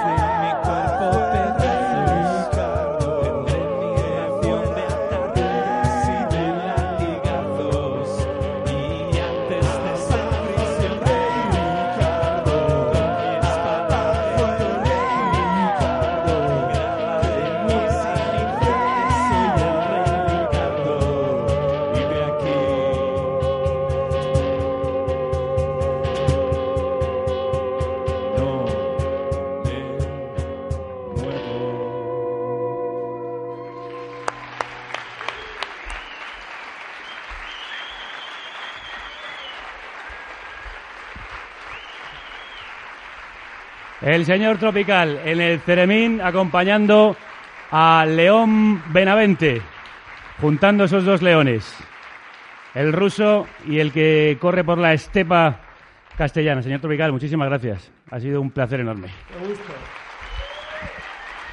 Hemos cruzado a dos leones y en un cruce de caminos, en ese cruce que va hacia León, en Benavente, comenzó esta aventura de cuatro músicos que confluyen y aprietan el botón de la revolución. No hemos llegado aquí por casualidad, que los caminos que trazó el Señor no nos llevaron a ninguna parte.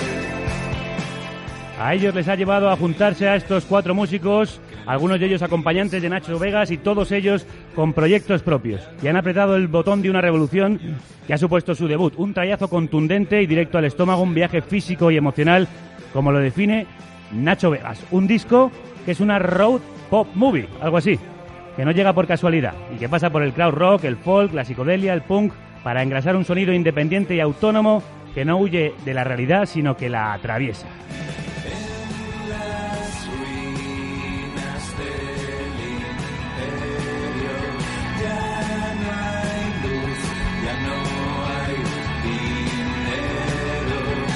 Y convierte la incertidumbre en rabia, los teclados disparan metralla, las cuerdas se clavan como bayonetas y la batería cabalga hacia el apocalipsis.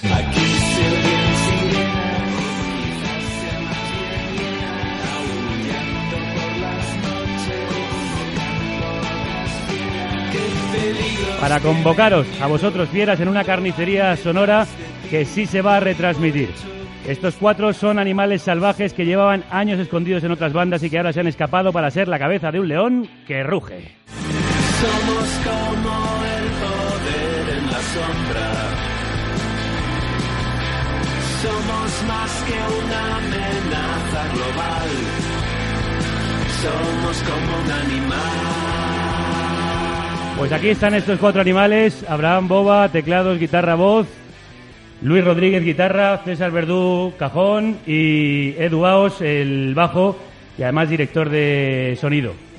Eh, más tardes, ¿qué sois? El animal en la sombra, que ha salido por fin a la luz. Eh, bueno, hemos, sí que es verdad que llevamos un tiempo haciendo música y, quizás ahora ha sido el momento así de más repercusión después de, de muchos años. No sé, nosotros siempre hemos estado ahí. Siempre habéis estado ahí, pero de repente ha emergido León Benavente con una furia y una y una fiesta eh, inesperada, supongo, Luis.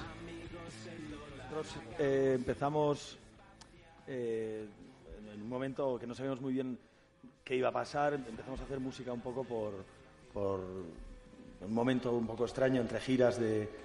Nosotros veníamos de tocar con Nacho Vegas en un momento de parón y empezamos sin, sin tener mayor pretensión que hacer canciones y que nos gustasen.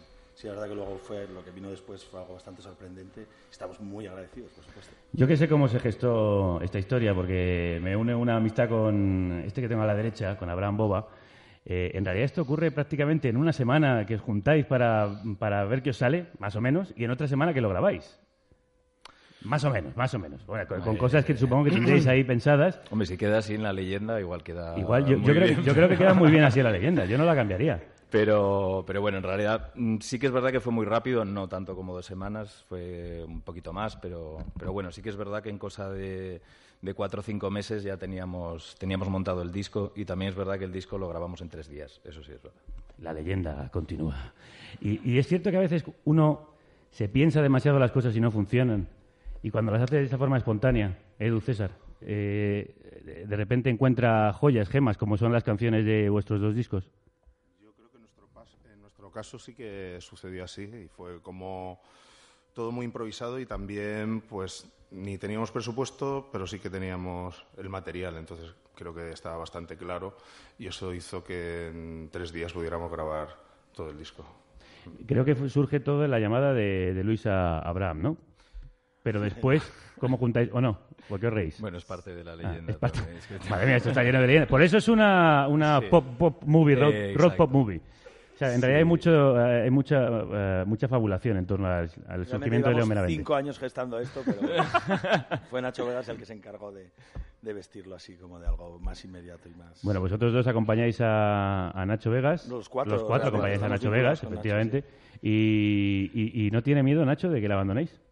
Por lo menos lo queremos muchísimo. O sea, Nacho siempre nos trató muy bien, entonces ahí nos tiene bastante bien amarrados, pero no, no creo que, que tenga demasiado miedo por, por esa parte, ¿no? Pero no, lo el mismo Nacho lo ha dicho, no es un experimento ni una aventura momentánea. Eh, Lo de León Benavente va en serio. Sí, pero también porque llevamos muchos años trabajando, llevamos como, bueno, en mi caso siete, él lleva como once, en fin, todos llevamos un montón. Y bueno, es una aventura para nosotros porque acabamos de empezar, pero en realidad llevamos un montón de tiempo trabajando juntos. Y eso también se nota.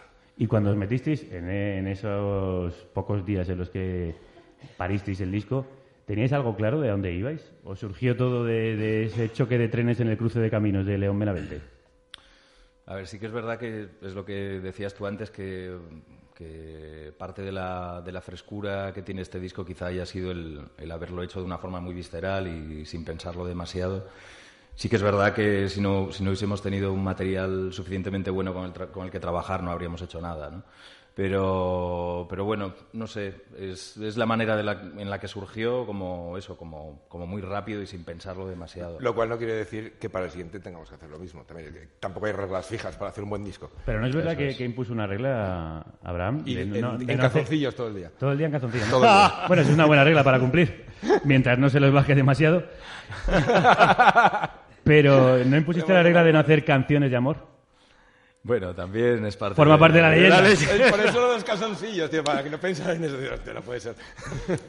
La verdad es que nuestra historia como grupo tampoco, eh, bueno, eh, sí que hay muchas cosas que se podrían, bueno, la verdad es que hay muchas cosas que no se pueden contar. Entonces, las que se pueden contar eh, lo hizo muy bien en, en su día Nacho cuando le pedimos que, que hablase, que fuese la, la- la primera persona que opinase sobre el disco y él eh, fue el que tuvo un poco esta idea de, de darle La fantasía y la... de darle la fantasía a todo el a todo el contenido musical. Y hay algunas de las cosas curiosamente todas las que estás preguntando Bueno, es que, nos, vienen, lee- que vienen leemos- de su cabeza. Claro, nos leemos las notas de prensa, especialmente si las Claro. escribe algún un tipo que se llama Nacho Vegas, solemos tomarlo en cuenta.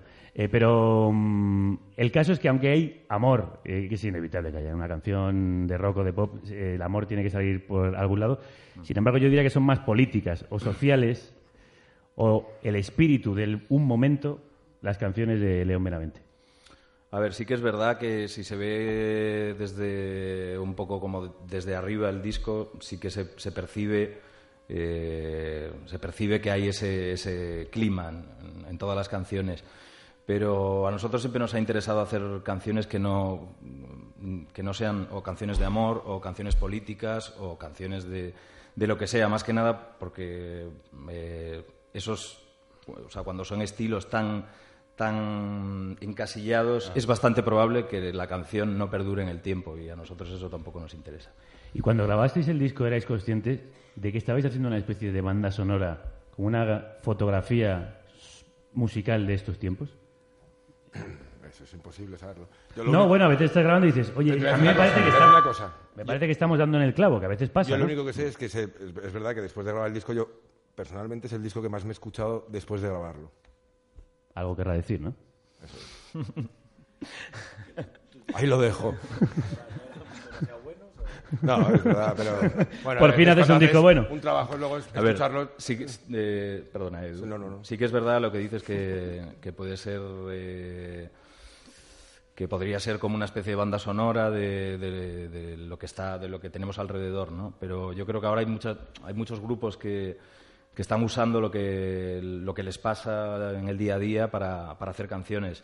Al final es un tema más del que hablar, es un tema que también lleva muchos años eh, eh, hablándose sobre él en la música, igual que del amor o igual que de lo que sea. ¿no? Sí, pero la Lo- política, la política parece Sí, un mensaje más de, más de- real- de- de realidad, cierto... perdón, de- pero- sí, más realidad. No, no. No, no, no, pero es que sí, tampoco es lo que dice él, que tampoco es tan claramente política. o claramente No lo sé, ¿a ti te parecen canciones es. políticas?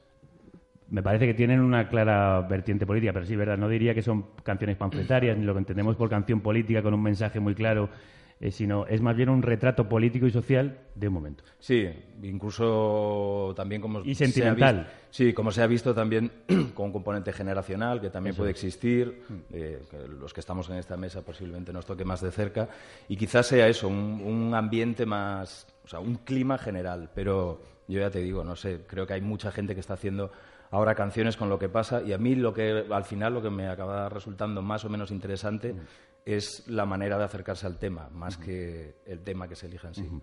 Pues yo creo que os habéis acercado de manera inmejorable y así lo demuestra el éxito que estáis teniendo en vuestra inagotable gira que todavía continúa.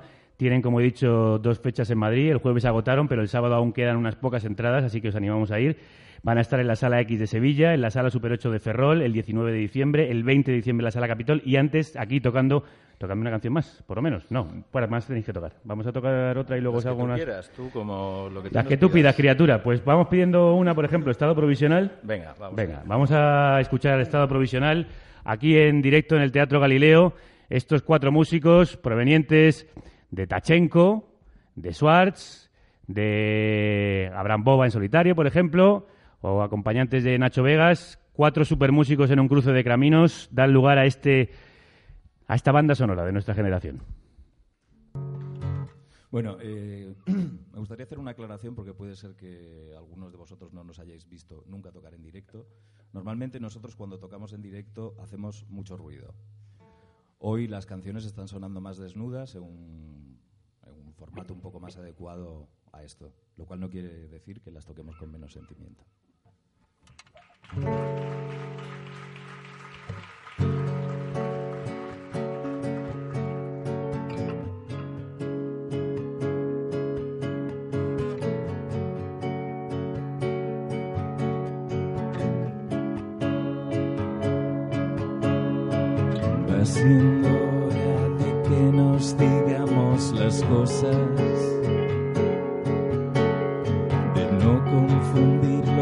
Gusanos con las mariposas. Era mucho más feliz antes de conocerte. Sé que te gusta, sé que esto a ti te divierte, pero a mí me está matando. Me estoy cansando. Pienso mucho, abro poco,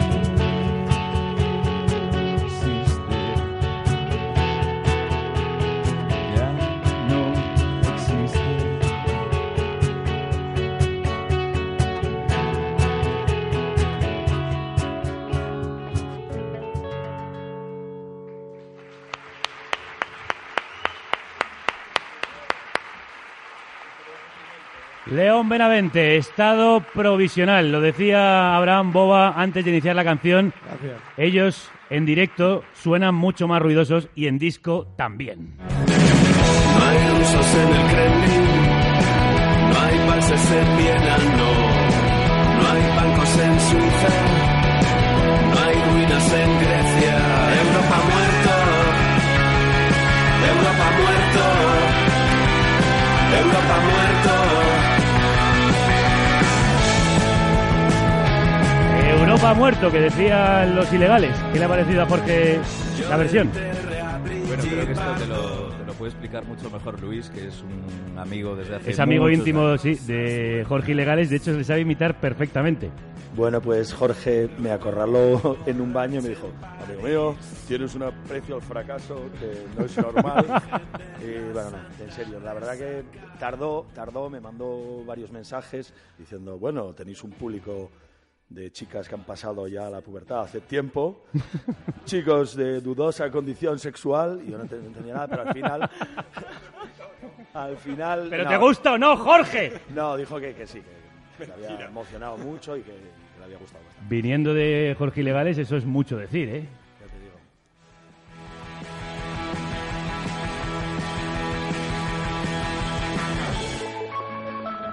No pensaba yo que los ilegales fuera el universo del que proviene León Benavente. Mm, Bueno, mm, yo creo que el universo del que provienen estas canciones y lo que hacemos viene también de, de todo lo que llevamos escuchando durante años.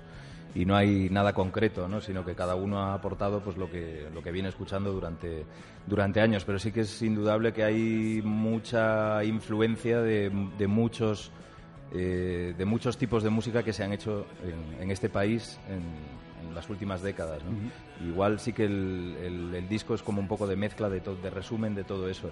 Y desde luego esta canción es un poco lo que hablábamos antes, que a mí me parece una canción que, que lleva 30 años escrita y es totalmente vigente y creo que de alguna manera lo, lo seguirá siendo. Y esas son las canciones que a nosotros nos interesan. Más vigente que nunca, ¿no? Porque el mensaje de Europa muerto, sobre todo con, con gente como Angela Merkel al, al frente, parece... Sí, sí, totalmente, pero, pero claro, es que es una canción que está escrita en los 80. Yo creo que también él, Jorge, ha sido lo suficiente, eh, suficientemente inteligente como para utilizar las palabras que, que- que fuesen adecuadas para que esa canción no, no, que, no se quedase en esa, en esa época. en y esa nada época. más. Y ha trascendido. Lo decía Abraham Boba, son muchos los universos sonoros de los que provienen estos cuatro jinetes del apocalipsis, estos, bueno, Sancho Panzas quijotescos que se juntaron en un cruce de caminos. Vamos a hacer un rápido recorrido por algunas de las aventuras de las que provenís. Vamos a subirnos a la furgo. ¡No! ¿Quién, quién conduce, por cierto? El que más conduce es Edu. Edu. Y estás cansadísimo, ¿no? A mí me gusta conducir. Sí. Como el anuncio. no, pero es verdad, no puedo irme a donde sea. ¿Y qué música ponéis y eso? ¿Qué hacéis en, las- No. en los viajes, la furgoneta? ¿Cómo, ¿Cómo es la vida ahí dentro? problemas porque Edu, además de ser un, un conductor bastante resignado, eh, nos tiene pro- eh, prohibido poner música. No, no, prohibido no. Ni, ni música, ni la música cansa, misterio, pero- rollo Iker pero Jiménez, ni también nada. no o entiendo sea, la un furgoneta como un espacio común, cada uno que se ponga lo que quiera, tío. Digamos los que no cascos, se pone- no se tío, pone pues te puedes poner... Yo no te prohíbo ponerte a ti lo que quieras. decir lo que Eh, decir. Este, este momento matrimonial es más o menos es el que se da habitualmente en la Esto es lo que se da después de un año y medio de gira continua. Esto es lo que hay. Por cierto, después de un año y medio de gira, no es un estado provisional esto, ¿no? Esto es un estado permanente, lo de León Benavente. Sí, bueno, ahora vamos a parar, ¿eh? un, ¿Sí? un ratito, sí, sí. Vamos a, ahora hacemos estos últimos conciertos y los cuatro primeros meses al menos de, del año que viene estaremos componiendo para, para el disco nuevo. Vamos, pero que no es una aventura que empezó aquí y aquí termina, sino que habéis visto que tiene mucha más trayectoria. Sí, más que nada que nos sigue apeteciendo también tocar y hacer canciones. Y... A pesar de que no dejéis a Luis escuchar los podcasts de Iker Jiménez. No. Es que yo no sé cómo os apetece Pero bueno, por seguir otra tocando parte, juntos. también eh, tengo que decir, y tengo bastante fe en el proyecto, en el sentido de que Abraham y yo ya hemos ido alguna vez a Ikea y seguimos juntos. O sea que... Si habéis sobrevivido a Ikea, habéis sobrevivido a- ¿Pero habéis montado algún mueble juntos? No, pe- la hemos montado juntos, ahí. pero lo del mueble no. Dejémoslo ahí. Eran alfombras. Fueron ¿no? alfombras. No. Bueno, no, ¿me dejas que ponga música, Edu? En la furgoneta, digo. Pues si estás en tu casa, pues... Ah, no, bueno, estoy en tu furgo. Vamos a poner algo de vuestra música. O música en la que habéis participado. A ver. si- Siempre hay dos bandos, siempre hay dos bandos. Dime si estás en el que estoy yo. ¿Y en qué bando estáis ahora? ¿En el de León Benavente o en el de Nacho Vegas? ¿No hay celos? ¿No hay problemas para encajar agendas? Al contrario. Creo que es el mismo, La ¿no? verdad que, que- que el grupo se... Al final nos conocimos por Nacho y para nosotros siempre ha sido una prioridad el, el seguir con Nacho e intentar hacer todas las giras que podamos con él. Y, los Y, y podéis congeniar porque vosotros tenéis Sí, ahora una agenda una muy, muy sí, es- ocupada. Estamos en la misma oficina, entonces eso también beneficia que no coincidan fechas con Nacho y, y él también eh, está viendo lo que está sucediendo con León Benavente y, y bueno, o sea, se alegra y también nos ayuda a que, Entonces, que a lo- eso la- siga en, adelante. en los festivales quedáis un 2 por 1 como en los supermercados, ¿o qué? Se pregunta solo a Juan, que está por ahí. Bueno, voy a poner otra canción en nuestra en nuestro radiocasete, porque en esta furgoneta tenemos radiocasete. Mira cómo suena.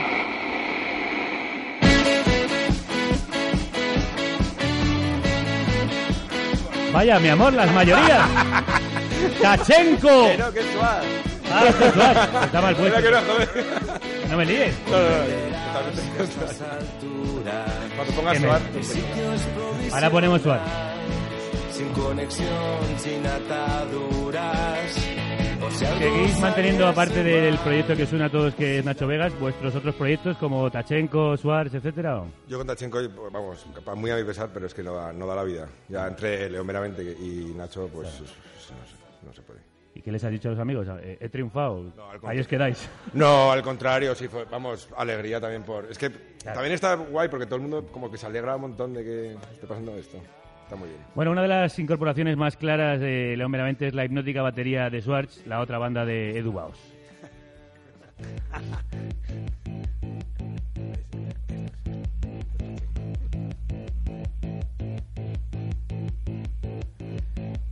De César. Que no doy una yo.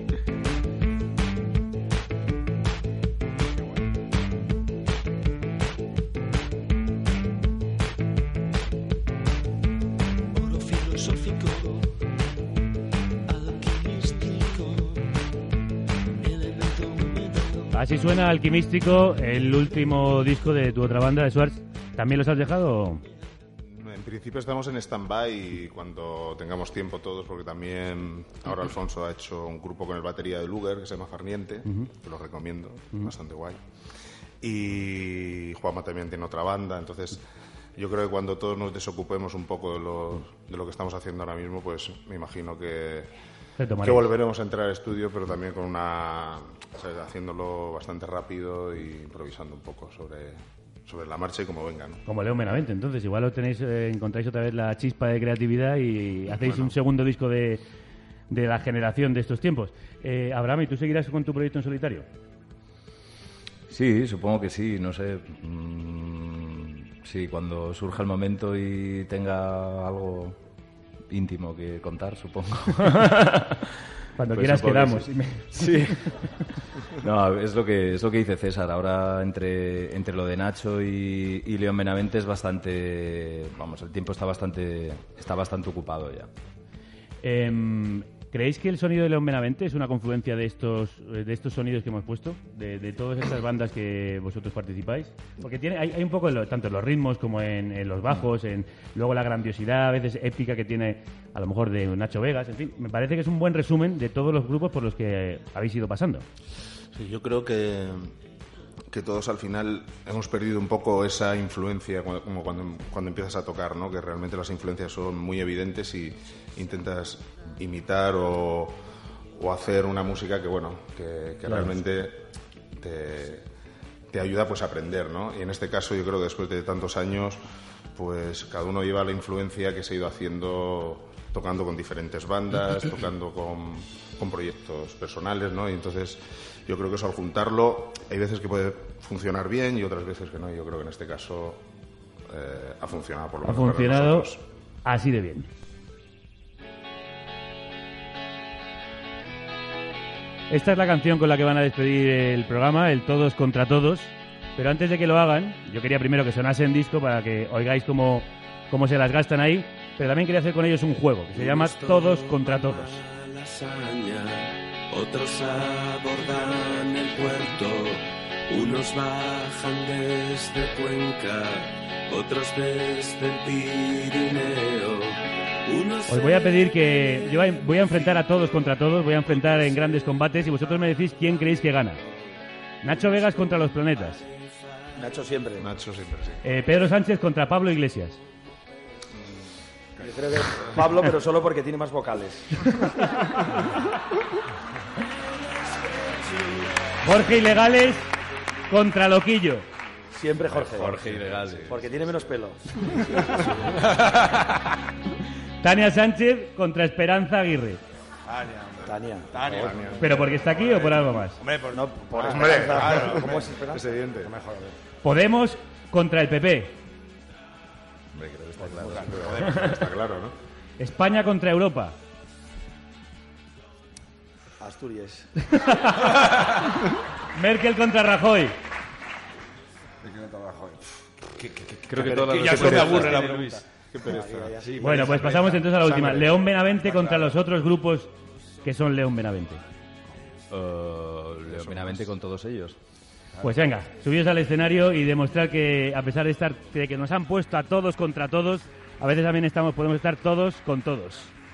León Benavente en directo desde el teatro desde el Teatro Galileo en este programa que hemos hecho especial para todos vosotros, todos contra todos.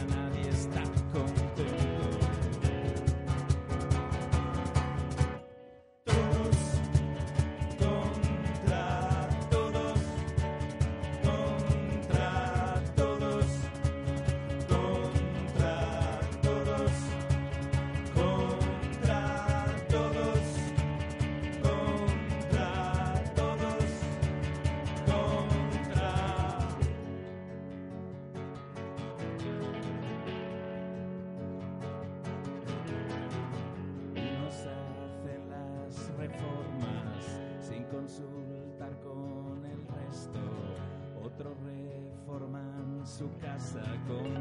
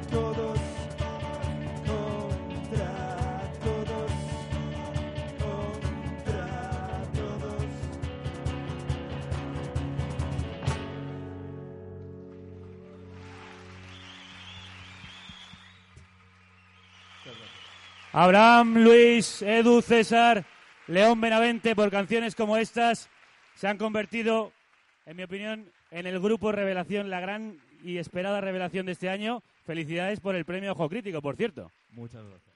Y muchísimas gracias sobre todo por haber estado aquí cerrando esta noche de manera tan soberbia. Todos con todos. Nos hemos reunido aquí y yo os agradezco muchísimo que hayáis venido a esta primera, que espero que sea la primera de muchas otras citas que tengamos aquí en el Teatro Galileo y en la gira que esperamos hacer por distintas partes de la península para que veáis la radio en directo con grupos tan fascinantes como León Benavente. Quiero dar las gracias a todos los compañeros que lo han hecho posible, al Teatro Galileo por invitarnos y a vosotros por habernos acompañado. Vamos a despedirnos todos juntos. Me tenéis que ayudar a decir la frase de despedida del programa. Creo que estamos preparados, ¿no, Robert? ¿Vosotros estáis preparados? ¿Vosotros también? Que la radio...